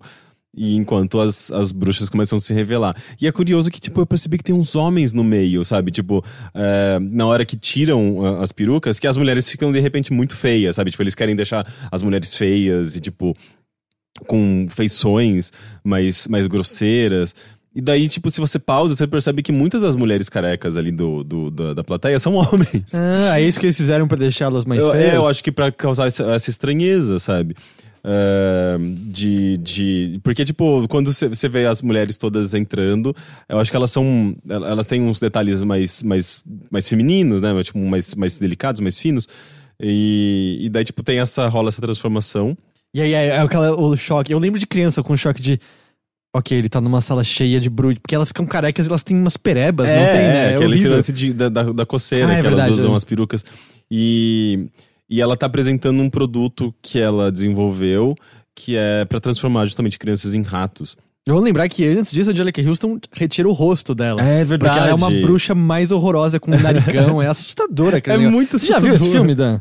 Cara, você tem que ver. Assiste esse filme e depois falar pra gente, já que não fez parte da sua infância. E é, de fato, assim, é muito bizarro. Ela, ela parece, sei lá, um monstro mesmo é, não, por é, baixo. do- assim, ela é a memória que eu tenho é extremamente assustadora. Se eu visse na rua aquilo de verdade, eu ia sair correndo. Não, e, e- e- o mais bizarro é que eles, eh, eventualmente, elas, elas descobrem que o garoto tá lá e elas sentem cheiro da criança. Então elas começam a procurar, assim, tipo, sentindo um cheiro de. e fazendo uma cara de nojo, né? Porque, tipo, elas acham eh, crianças nojentas, né? Tipo, e. É a própria Angelica Houston que no começo encontra o protagonista na casa de árvore dele e tenta atrair ele oferecendo chocolate. Sim, sim, é muito assustador. E aí a também. avó interfere, né? Ela tira. Na, na verdade, não é a Angélica Houston, é uma outra é uma mulher. outra bruxa. É, e ela tira uma cobra da, da, da, da bolsa até. E.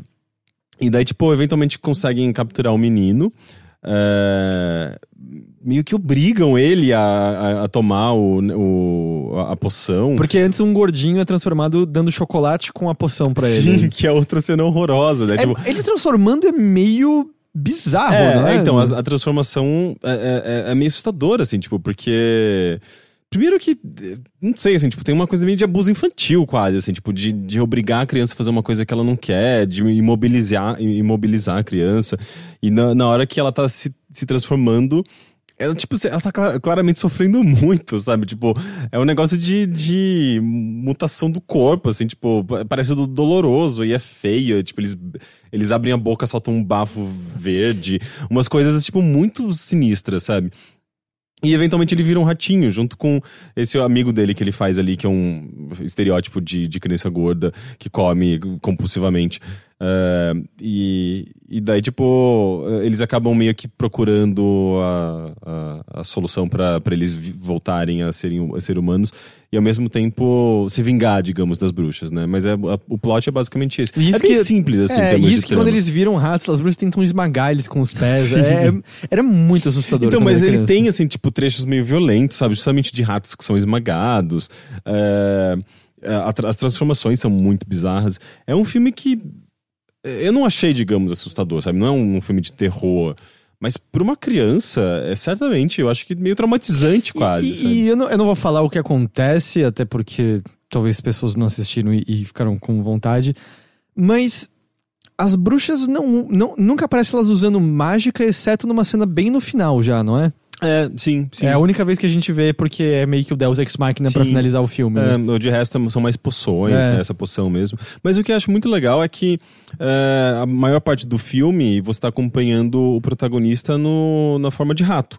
E ele é um ratinho, e ele tá. E essa é a parte fofa, digamos, do filme, assim, a parte eu acho que, que tem um, um apelo maior pra criança, talvez. É, porque eles estão nessa aventura dentro do hotel, é, tentando, sei lá, derrubar a poção mágica na comida das bruxas, sabe?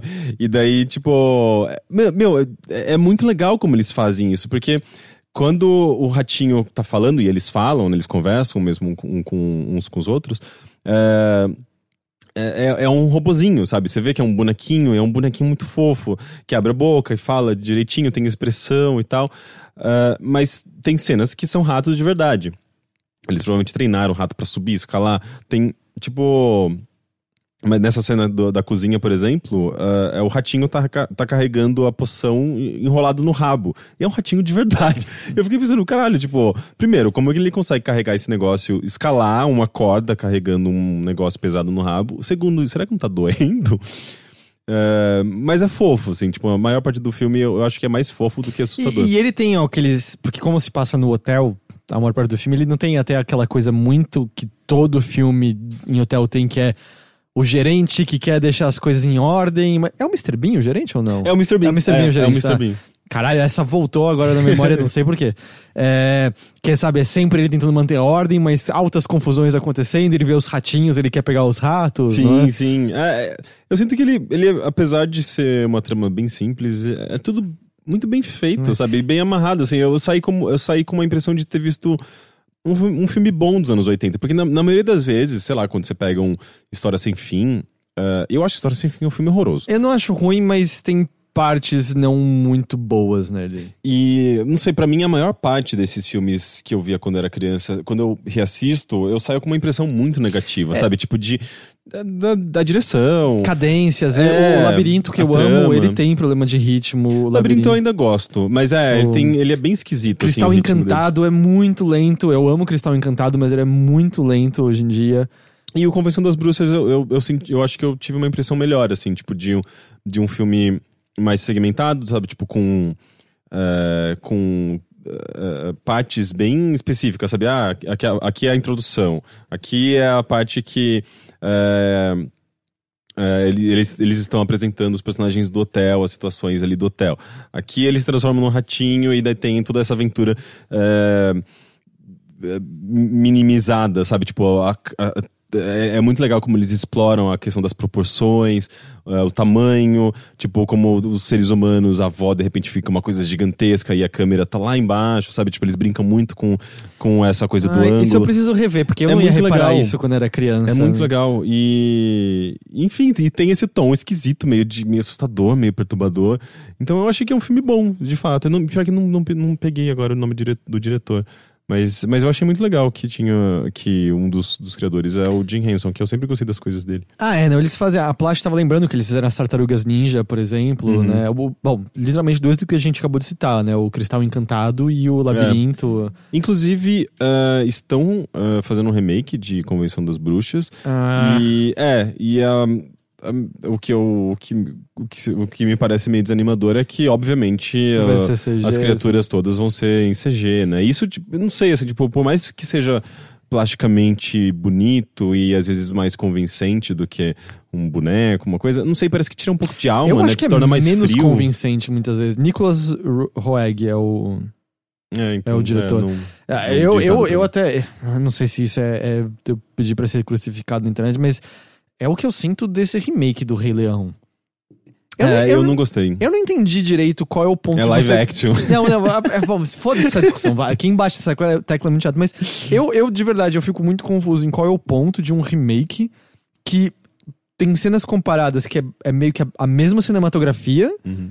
Mas feio. Eu achei mó feio todas as cenas É, que eu apareceram não naquele achei negócio. muito bonito. Eu não sei, pra mim parece só uma falência criativa tão grande isso. É só meio, ah, cara, vamos relançar e ganhar mais dinheiro. A animação é linda até hoje. É, então, eu, eu sinto que você perde é, uma qualidade mais artística, né? Tipo, é, por mais que as animações originais tivessem ali, tipo, um, um padrão estético meio desneiano mesmo, né? Tipo, tinha uma linha ali, mas ainda assim eu acho que os animadores por trás é, tinham você via a marca dos animadores, você via ah, o estilo do animador, você tem, tem uma, uma, uma coisa ali tipo de, de, de cor, de forma, tudo isso acaba dando uma carga muito eh, particular daqueles criadores, sabe?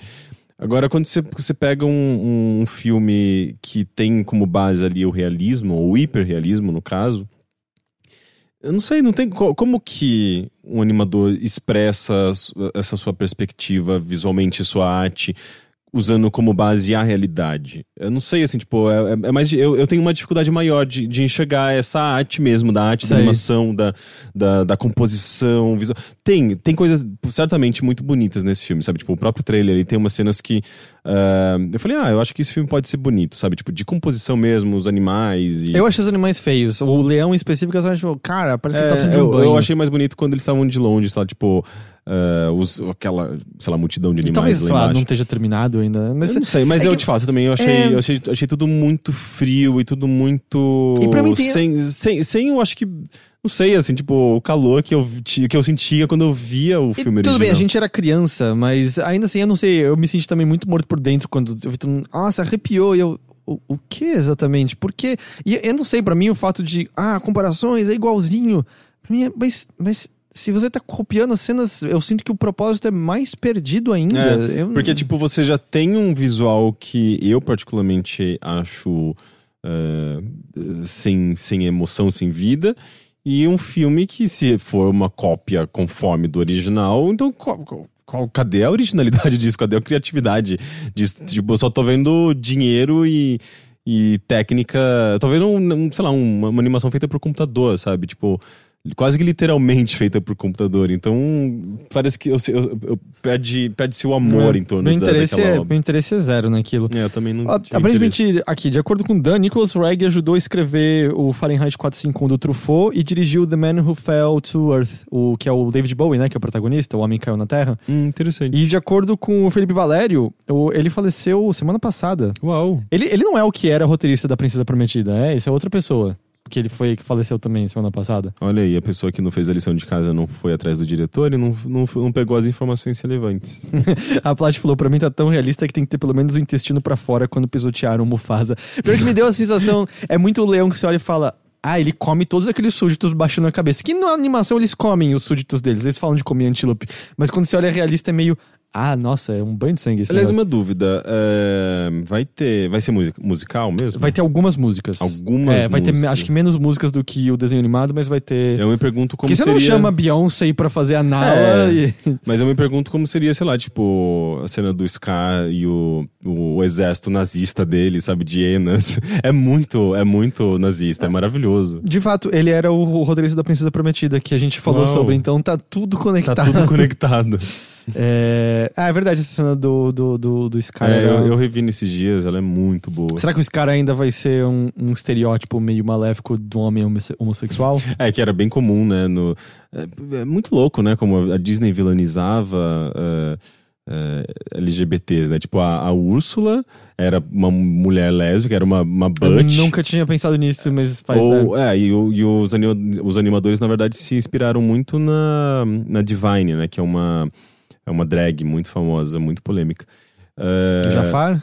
o Jafar, eh, que é praticamente o Scar, o Jafar e o Scar Sim. são praticamente o mesmo personagem. Eh, inclusive, eu acho que é feito pelo mesmo animador, que é gay. Isso que é muito louco. Eh, tipo, eles não acho que eles não viam muito como um problema, talvez. Eu, eu, aí que tá, eu também não sei se eu vejo muito como problema, mas. Porque ao mesmo tempo que, tipo, você tem um personagem que pode, digamos, ter uma, uma representatividade, sabe? Tipo, ah, é um homem gay que tá num desenho, mas eles estão sendo vilanizados, eles não são. é, é, as pessoas não vão se identificar com esses personagens, né? Então, não sei, tem essa questão. Mas justo, eu não percebia nada disso quando eu era criança. É, mas eu é. não, sabe, eu não, eu não acho nem que é no nível que fica subconsciente. Eu só não, sei, é o Scar. Mas, né? é, mas ao mesmo tempo era um, sei lá, o, aque- aquele seu tio é, solteiro, meio afeminado, que você ficava. "Ah, Ele mora com um amigo. ele mora com um amigo. o, a Plat falou que a música do Scar é uma das que já foi confirmada que foram cortadas. Ah, que pena. Eu vou chutar que deve ter. In the jungle, the mighty jungle, the lion. Que não é na selva que o leão sequer vive, mas tudo bem. É, por, que, por que que eu ouvi? Eu, eu, eu revi várias... Ah, sim, é, eu tava vendo com o meu namorado, tipo, cenas de, de filmes da Disney e, de fato, assim, tipo, as músicas do Rei Leão são muito bonitas, São muito boas. né? É Tem a do Elton John. É do Elton John a maior parte, né? É, a maior parte eu só Eu sei da. algum- algumas... And can you feel É, é the super bonita. love tonight? É... Você che- chegou a ver o musical? Não vi. Não, Eu- mas eu, eu- queria ter visto. Eu, eu, eu gostei, não achei incrível. É que eu acho que é- foi meio estranho pro, pro ouvido, porque a gente viu um milhão de vezes quando a gente era criança o desenho animado, e as músicas, algumas foram retraduzidas. Uhum. Pra deixar a métrica melhor, até porque o que eu quero mais é ser rei, é, é, é meio feio, na real, essa. Eu acho que tinha ficado. Eu mal posso esperar. Alguma coisa assim. É, e além disso, o Hakuna Matata não era super estranho. É, Hakuna Matata é, é lindo. É, é lindo de, de ver, Hakuna Matata sim vai aprender, não era isso que era a eu letra? entendi, quando eu era criança, eu achava. é, Até, até hoje, na verdade, né? Porque eu sempre é, me baseei naquilo que eu aprendi quando eu era criança. É, Eu achava que era Simba entender. É, é, é, Simba. É, Simba e, e aí eles retraduziram e eu acho que pra métrica ficou melhor, mas pro ouvido era estranho. E além de tudo, tinha umas adaptações em que, sei lá, o ator do. É Timão ou Pumba, o, o pequenininho? É Timão, né? Pumba é, Tim- o é. javali. Sei lá, tinha uma hora que ele tinha que pular por cima de um rio e aí tinha um monólogo dele em que ele começava a falar umas coisas tipo. É. Olá, amigos da Rede Selva, tudo bem com Hum, é vocês? verdade. Timão e você, tudo a ver. Tipo, ah, não, por quê? Coisas por da quê? época, né? Mas Não, da vezes- época, foi dois anos que eu vi isso. Não, co- é- Na- na- no musical, isso tô falando. Ah, É no, musical. Isso foi adaptado no musical, é. Mas no desenho não tem isso? Não, no desenho não tem isso. É, mas, mas é, musica- musicais e espetáculos assim, às vezes pegam coisas do momento também, né? Mas, é, esse daí foi bem ruim. Ah, a, a Josi tá questionando se é Simba vai aprender. Eu não sei se é Sim vai aprender ou Simba vai aprender. Aqui parece que Simba vai aprender. Simba vai aprender em tem, uma, tem uma sílaba a mais, É. não tem? Simba vai aprender. Mas, sei lá, eu não sei. É, é isso, o Rei Leão, eu nem sei quando vai sair, deve ser ano que vem, né? É, 2019. Uhum, é, porque tudo que a gente vai ver é da Disney. Tudo é da Disney agora. Ah, eu, não, eu vou ver um ou outro. É, eu não vou ver o Rei Leão, provavelmente. Tô muito animado, vou me exibir. Vou me exibir. Eu raramente me exibo da- das coisas que a gente acaba tendo acesso como jornalista. Mas sexta-feira. Na verdade, eu não sei se eu posso falar. Eu, já- É, eu vou ver uma coisa que eu não quero vai muito. se exibir. Eu não vou ver vai. uma coisa que eu quero muito ver essa sexta. Eu não sei se eu vou poder falar depois, porque só sai em janeiro aqui no Brasil. Momento blo- blogueirinha. É verdade. Blogueirinha irresponsável. É, então eu não vou continuar. Mas eu tô muito feliz que é uma coisa que eu tô muito animado pra assistir. Ah, era isso que você tinha pra falar, Rick? Isso. Eu queria só falar muito brevemente, antes da gente ler uns e-mails, sobre a balada de Buster. Ai, cacete, eu Você foi esqueci. pra balada? Isso, eu fui pra balada do Buster. É Buster. Qual é o nome do novo filme? Ghostbusters. Como? Não, do novo filme dos irmãos Coen. É. Buster Br? Bugs? A pessoa não, não sabe nem o nome do filme. Vai falar do filme e não sabe nem o nome do filme. Eu olhei 30 vezes e esqueci Bugs sempre. Bunny, a balada bala- a do balada Bugs do Bunny. é. Bu- Buster? Buster Scruggs. É a balada de Buster Scruggs. Eu Novo- preferia que fosse do Bugs Bunny. É o novo filme dos irmãos Coen, que tá no Netflix. Nossa, eles fizeram pra Netflix? Eu acho que eles fizeram pro Netflix direto, não é isso? Gente, é. mas eles, acab... eles lançaram recentemente o, o 3. é, auto- Como chama lá? Os... Era deles, dos outdoors? É, não é? Não, Não, era? não, não. De quem que é o filme do, dos três outdoors lá? Do Três Outdoors para uma Vingança. Eu preciso ver esse filme, falaram que é muito bom. É, é, eu não assisti, mas eu jurava que era dos irmãos Coen. Não, não tem nada a ver, é do Martin McDonald, não tem nada de... ah, sim, Martin McDonald que fez é, é, Dallas. é, o Clube de Compras Dallas, é. Enfim, A Balada de Buster Scruggs é um novo filme dos irmãos Coen, tá no Netflix. Eu achei interessante. É um filme composto, na verdade, de várias pequenas histórias, várias quase curtas mesmo. É, E focado em diferentes personagens, então ele acaba tendo um elenco enorme, porque cada um é protagonizado brevemente por atores. não é como se os filmes deles normalmente já não tivessem muitos mu- um elenco, elencos relativamente grandes. É, né? isso, é- isso é verdade. E, e são baseados no Velho Oeste americano. E é, ele varia muito de tom, porque o tom mesmo em si ah, muda completamente de curta pra curta. É, a, vamos dizer, a moldura do filme é uma pessoa que tá lendo um livro chamado A Balada de Buster Scruggs, acho que é isso mesmo. A primeira história é protagonizada pelo Buster. E aí, eu já tava muito pronto pra odiar, porque eu, no geral, odeio. é, Irmãos Coen. Eu, eu, eu levantei a mão aqui. Eu acho que talvez Eu sim. nunca é. gostei. Eu tenho um ou outro filme Não, que eu tem, gosto. tem alguns que eu gosto muito. Eu gosto muito do, do Onde os Fracos Não Tem Vez. É, é muito bom. É, o do White Russian, o. Do, do Dude. Como é que é o nome desse filme mesmo? Queime depois de ler. Não, esse é insuportável. Eu odeio esse filme, puta merda. Não, eu esqueci completamente o nome do filme do dude que só gosta de tomar White Russian e joga boliche. É, eu não sei. É, Eu não- Big Lebowski. Ah, é sim, deles sim. o Big Lebowski, É, é certo? deles, eu gosto isso. muito do Big Lebowski. Mas é, não, o Kimi depois de ler eu acho insuportável. assim. E, ah, eu não gosto, por exemplo, de Arizona para sempre. Esse nem vi. É, e eu tenho muito problema no geral com o humor dos irmãos Coen. Eu É. acho. Eu acho ruim, eu acho muito sem graça. E aí eu, eu tinha começado, eu nem sabia que iam ser vários, vários pequenas historietas. E essa primeira do Buster é o humor dos irmãos Coen. Eu até tava gostando um pouco mais que a média, mas é uma pegada. É uma pegada assim, quase como se fosse Pee Wee Herman vai para o Velho Oeste. Parece quase que o protagonista é o apresentador de um programa infantil, conversando com a câmera de uma maneira meio boba o tempo todo. E é só ele sendo um músico e um pistoleiro muito bom, se entrando, entrando em altas confusões e acontecendo algumas coisinhas com ele, mas acaba brevemente. Acaba brevemente. O, qual vai ser o tom dos outros? E o tom dos outros acaba não seguindo essa mesma linha. E aí eu acabei gostando mais. É, é curioso que eu acho que tem claramente algumas historietas que são muito melhores do que as outras. Tem uma que é protagonizada pelo Liam Neeson, em que ele. Nossa, Liam Neeson? De- Sim.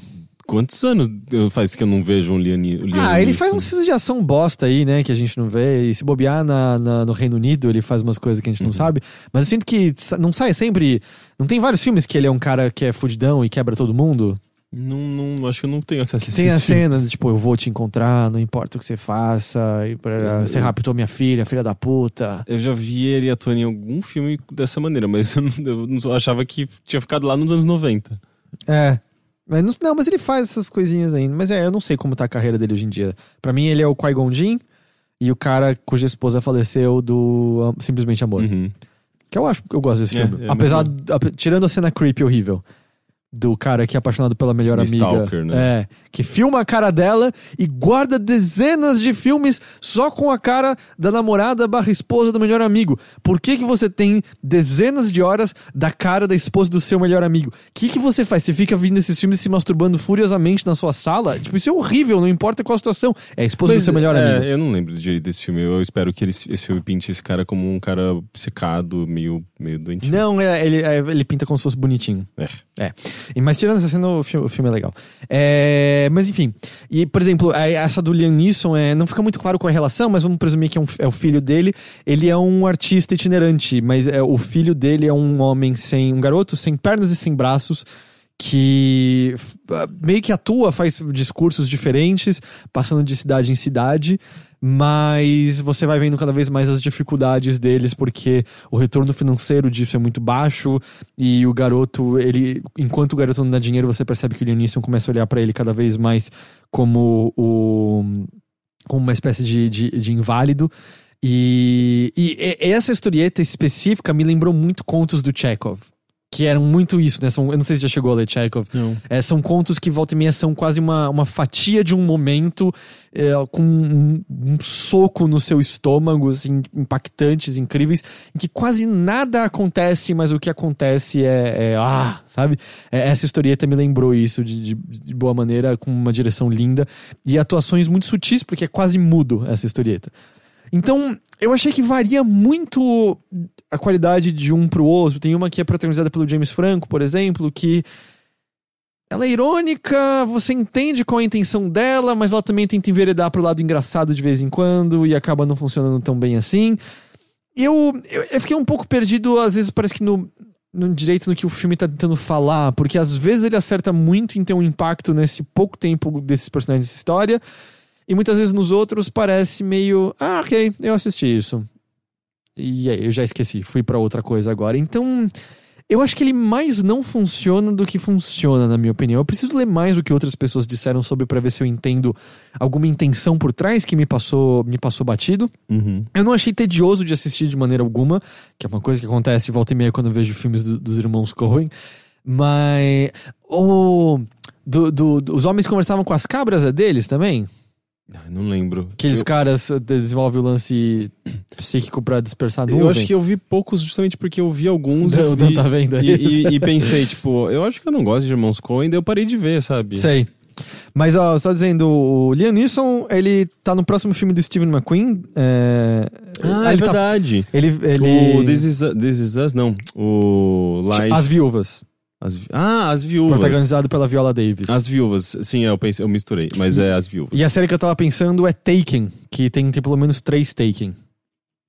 Que é ele sendo fudidão. Ele é isso. sendo taken.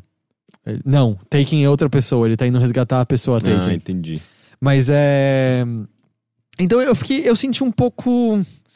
Eu não sei. Alguns parece que não respiram direito, outros respiram, mas aí termina e você fala: Ah, é, ok, foi engraçadinho. Não Mas, sei. tem, mas você, entende, tipo, digamos, uma moral, assim, de- do todo? Você entende ah, uma mensagem, uma... Eu- Eu não, pelo menos. Talvez uma pessoa melhor do que eu, sim. Eu Que- não. Alguma coisa que conecte todos? Você- É o livro. O livro é a moldura, são contos. Hum. Eu não É. gosto muito disso quando é muito solto, assim. É, eu, eu não sei. Eu. Tá no Netflix, então é super fácil de você assistir se um dia você tá procurando alguma coisa. Mas não é, porque é dos irmãos Coen, tá no Netflix, você tem que ver, né? Isso é verdade. Isso é verdade. Eu não sei nem sequer mais qual era meu ponto pra onde eu tava indo antes. É, então é, eu acho que eu mais não recomendo do que eu recomendo, pra ser sincero. Mas eu não achei horrível. Eu só achei meio. Ah, meio irrelevante. Não Quando- sei. co- Como a maior parte das coisas que estão na Netflix, né?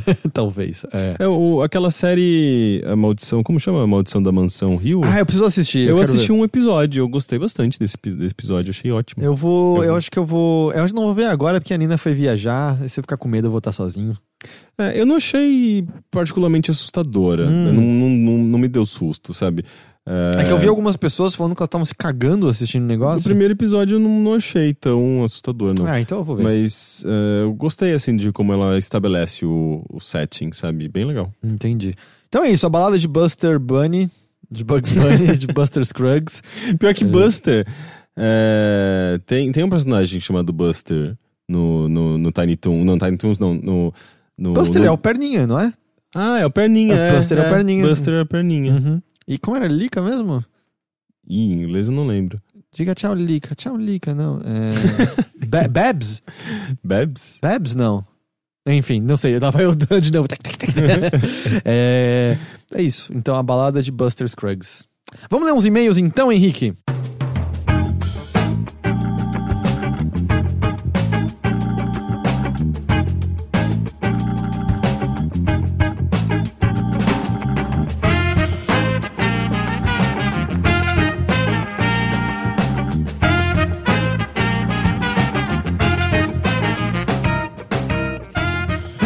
Caso você queira enviar uma mensagem para nós, você pode escrever para bilheteria@overloader.com.br ou entrar no facebook.com/overloader e mandar uma mensagem diretamente através de lá.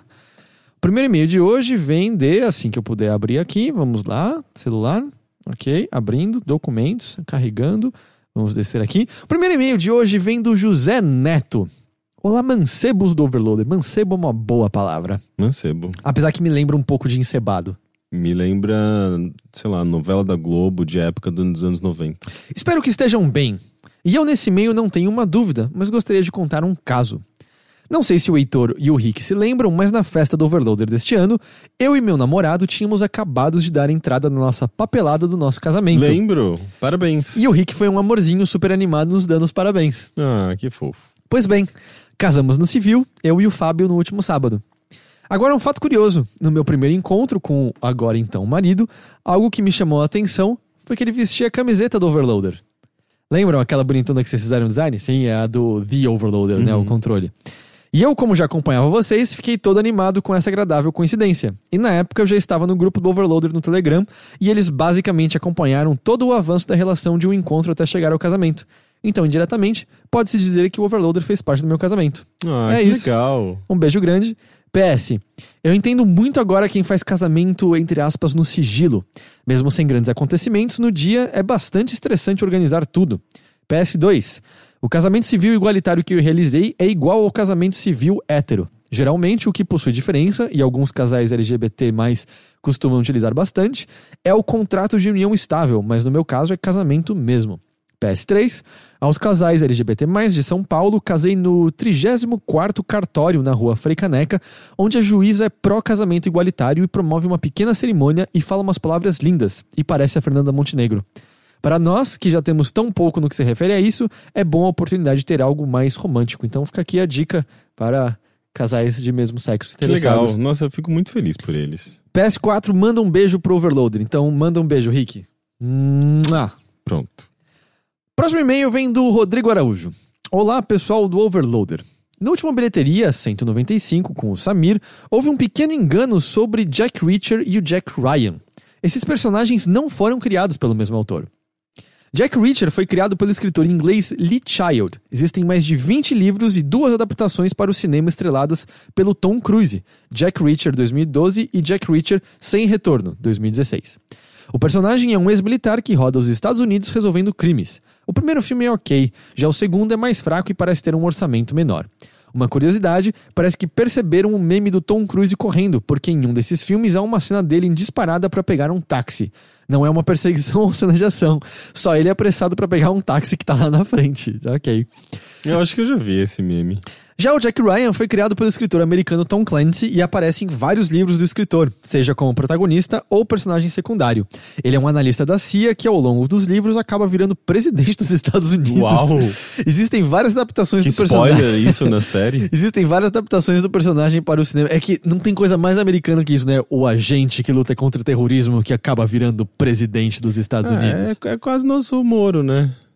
Existem várias adaptações do personagem para o cinema, são elas Caçada ao Outubro Vermelho. Eu, eu conheci, eu já vi esse filme várias vezes, eu não tinha a menor ideia que era o, era o mesmo personagem. Interpretado por, por Alec Baldwin. Jogos Patrióticos, interpretado por Harrison Ford. Perigo Real e Imediato. Clear and Present Danger. Jogos de- patrióticos, será que é o Rainbow Six?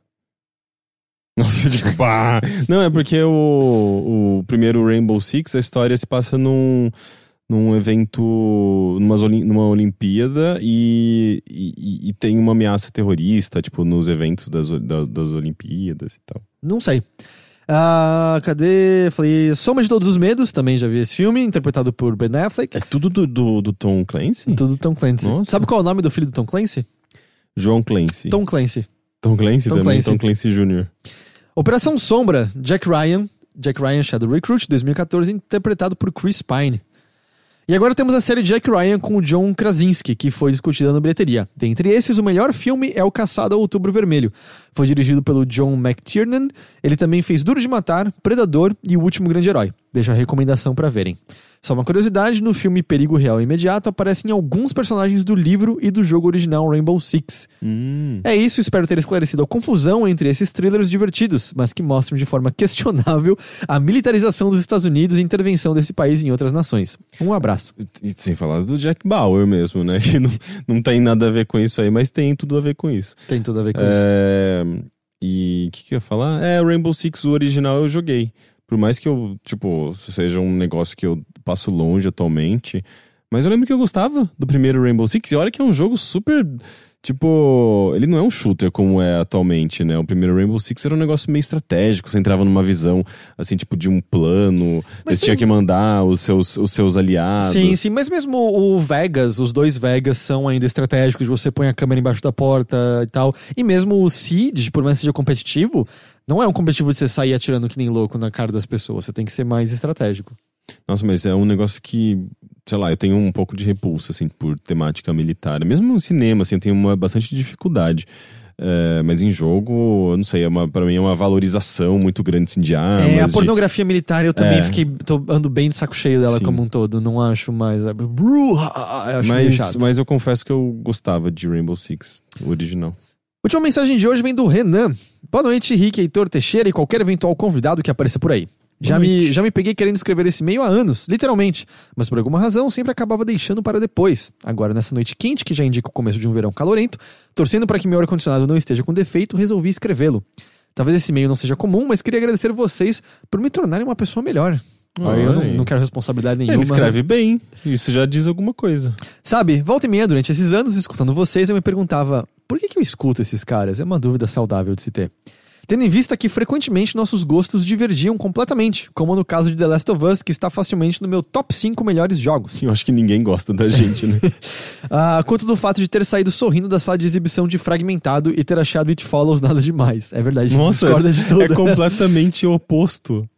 Aí eu parei e refleti, por que eu escuto esses caras? Se nossas opiniões não batem, as críticas deles perdem seu sentido para mim, não é? Elas deixam de ser relevantes, se eu obviamente terei uma opinião diferente da deles sobre algo. Olha, boa. Então acho que a opção mais sensata seria achar alguém que tenha um gosto mais semelhante, assim as opiniões deles refletiriam o meu próprio gosto, e assim eu poderia ter as análises mais próximas do que eu acharia do jogo, filme, série ou quer que seja. Ao mesmo tempo que eu chegava a essas conclusões, continuava baixando Games on the Rocks e continuava ouvindo vocês. Parte de mim me dizia: ah, o podcast deles é longo e o caminho da faculdade para casa também é longo. Preciso de algo para me distrair. Mas isso, como nós bem sabemos, estava longe da verdade. Eu passei a gostar de vocês, dos defeitos e de suas qualidades. Passei a ficar ansioso com qual seria o filme de terror ruim do Teixeira da vez.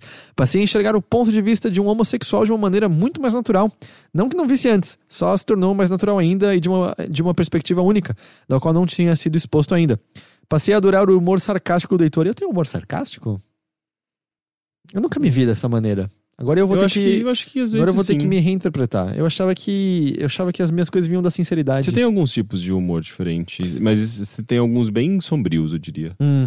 Do jeito enérgico do Teixeira e da calma e desvio da atenção do Rick. Parei para ver que meus podcasters não precisam reforçar as minhas opiniões para serem relevantes. Horas, talvez é até melhor que assim o seja. Ser exposto a novos pontos de vista é ótimo. Saudável, eu diria. Fazer você olhar para fora da sua própria bolha pode ser desconfortável, mas gostaria que vocês soubessem que vocês me fizeram fazê-lo com um sorriso bobo estampado na cara, enquanto seguro forte as barras do BRT para não cair. Então é isso. Fiquei triste quando o Games on the Rocks acabou, para logo em seguida ficar feliz com a, com a criação do Overloader. E venho acompanhando vocês, não porque compartilhamos gostos, é, que várias vezes compartilhamos, na verdade, é, mas porque vos considero meus amigos. Is that creepy? Pra fechar com chave de ouro, eu gostaria de recomendar um filme ruim pro Teixeira. Ele não tá aqui, mas a gente passa a mensagem pra ele. Um que me fez é, dar a gargalhada mais gostosa que um filme já me proporcionou, incluindo os de comédia. O filme é Horns, com o nosso eterno Harry Potter. You're in for a treat. Eu não acho esse filme tão ruim assim. É, eu sei que filme é esse, eu nunca assisti. Ele é ruim, mas ele não é. Eu não sei. Eu teve partes dele que eu achei ok.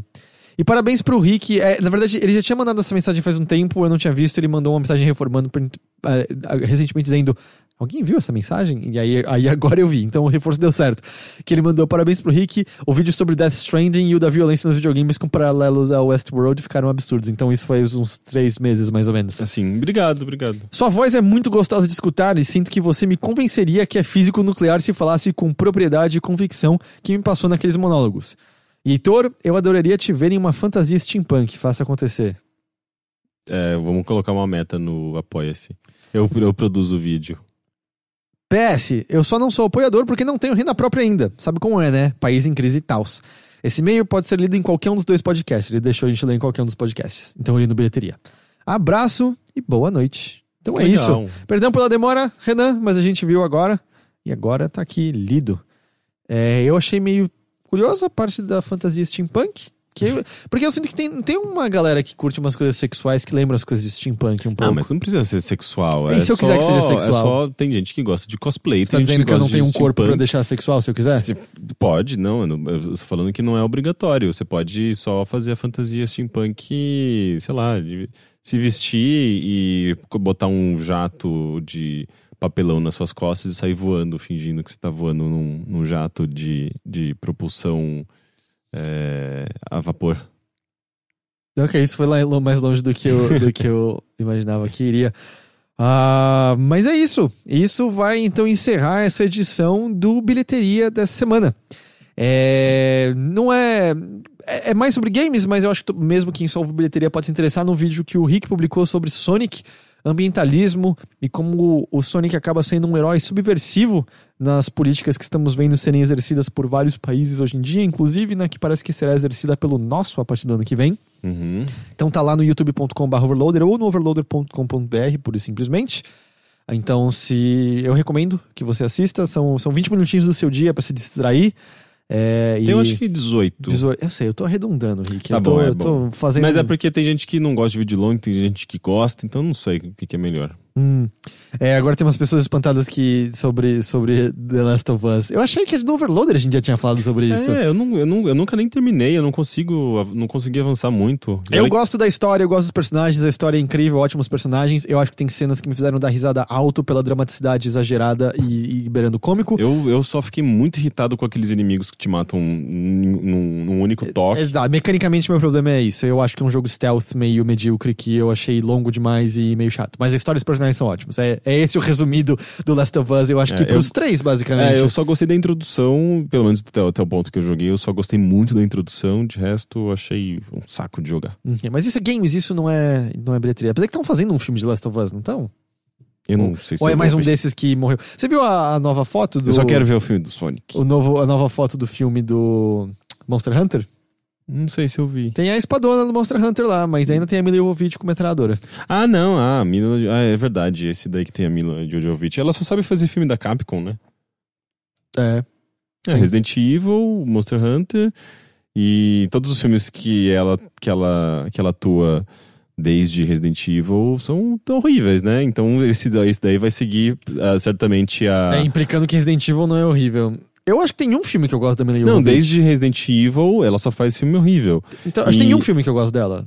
É o Quinto Elemento.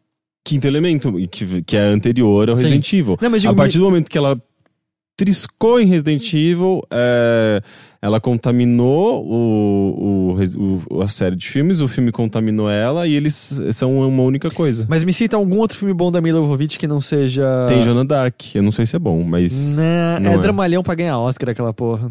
mas ainda assim é, certamente é melhor do que qualquer Resident Evil, vai. Eu não assisti, Hum, eu, tô, eu eu, tô, que- eu tô afirmando. Eu prefiro ver o primeiro filme da...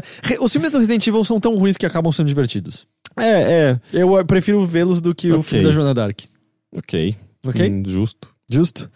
Então é isso, muito obrigado a todos. Eu só lembro aqui mais uma vez, apoia.se barra overloader nossa campanha de financiamento coletivo. Qualquer quantia que você puder nos apoiar será de extrema valia para a continuidade do site. Nós seremos eternamente agradecidos por você. Se você ainda não assinou o canal, é só clicar no assinar ali e clicar o sininho se você quiser, quiser ser notificado das coisas que a gente faz por ali. E overloader.com.br é o nosso site onde coisas aparecem. Eu acho que no bilheteria não mencionei, também não faz acho, tanto sentido pro bilheteria, mas a gente teve um podcast adicional publicado essa semana, um spoilercast de Red Dead Redemption 2, gravado de uma maneira diferente, remotamente. É, na verdade, do Overloader só tinha eu, eu tava com o Guilherme Jacobs do Bora Jogar e o Pedro Ciarota das revistas PlayStation e Xbox e do canal PCA BR. É, se você se interessa por esse tipo de coisa, tá lá no feed do Mothership. E se você ouvir, eu aprecio o seu feedback posteriormente. E é isso então, né? Sim. Rick, sabe que tô sempre agradecido pela sua presença aqui. Sim, senhor. Dan, muito obrigado. E é isso, gente. Muito obrigado pela audiência de vocês e a gente se vê na semana que vem. Tchau.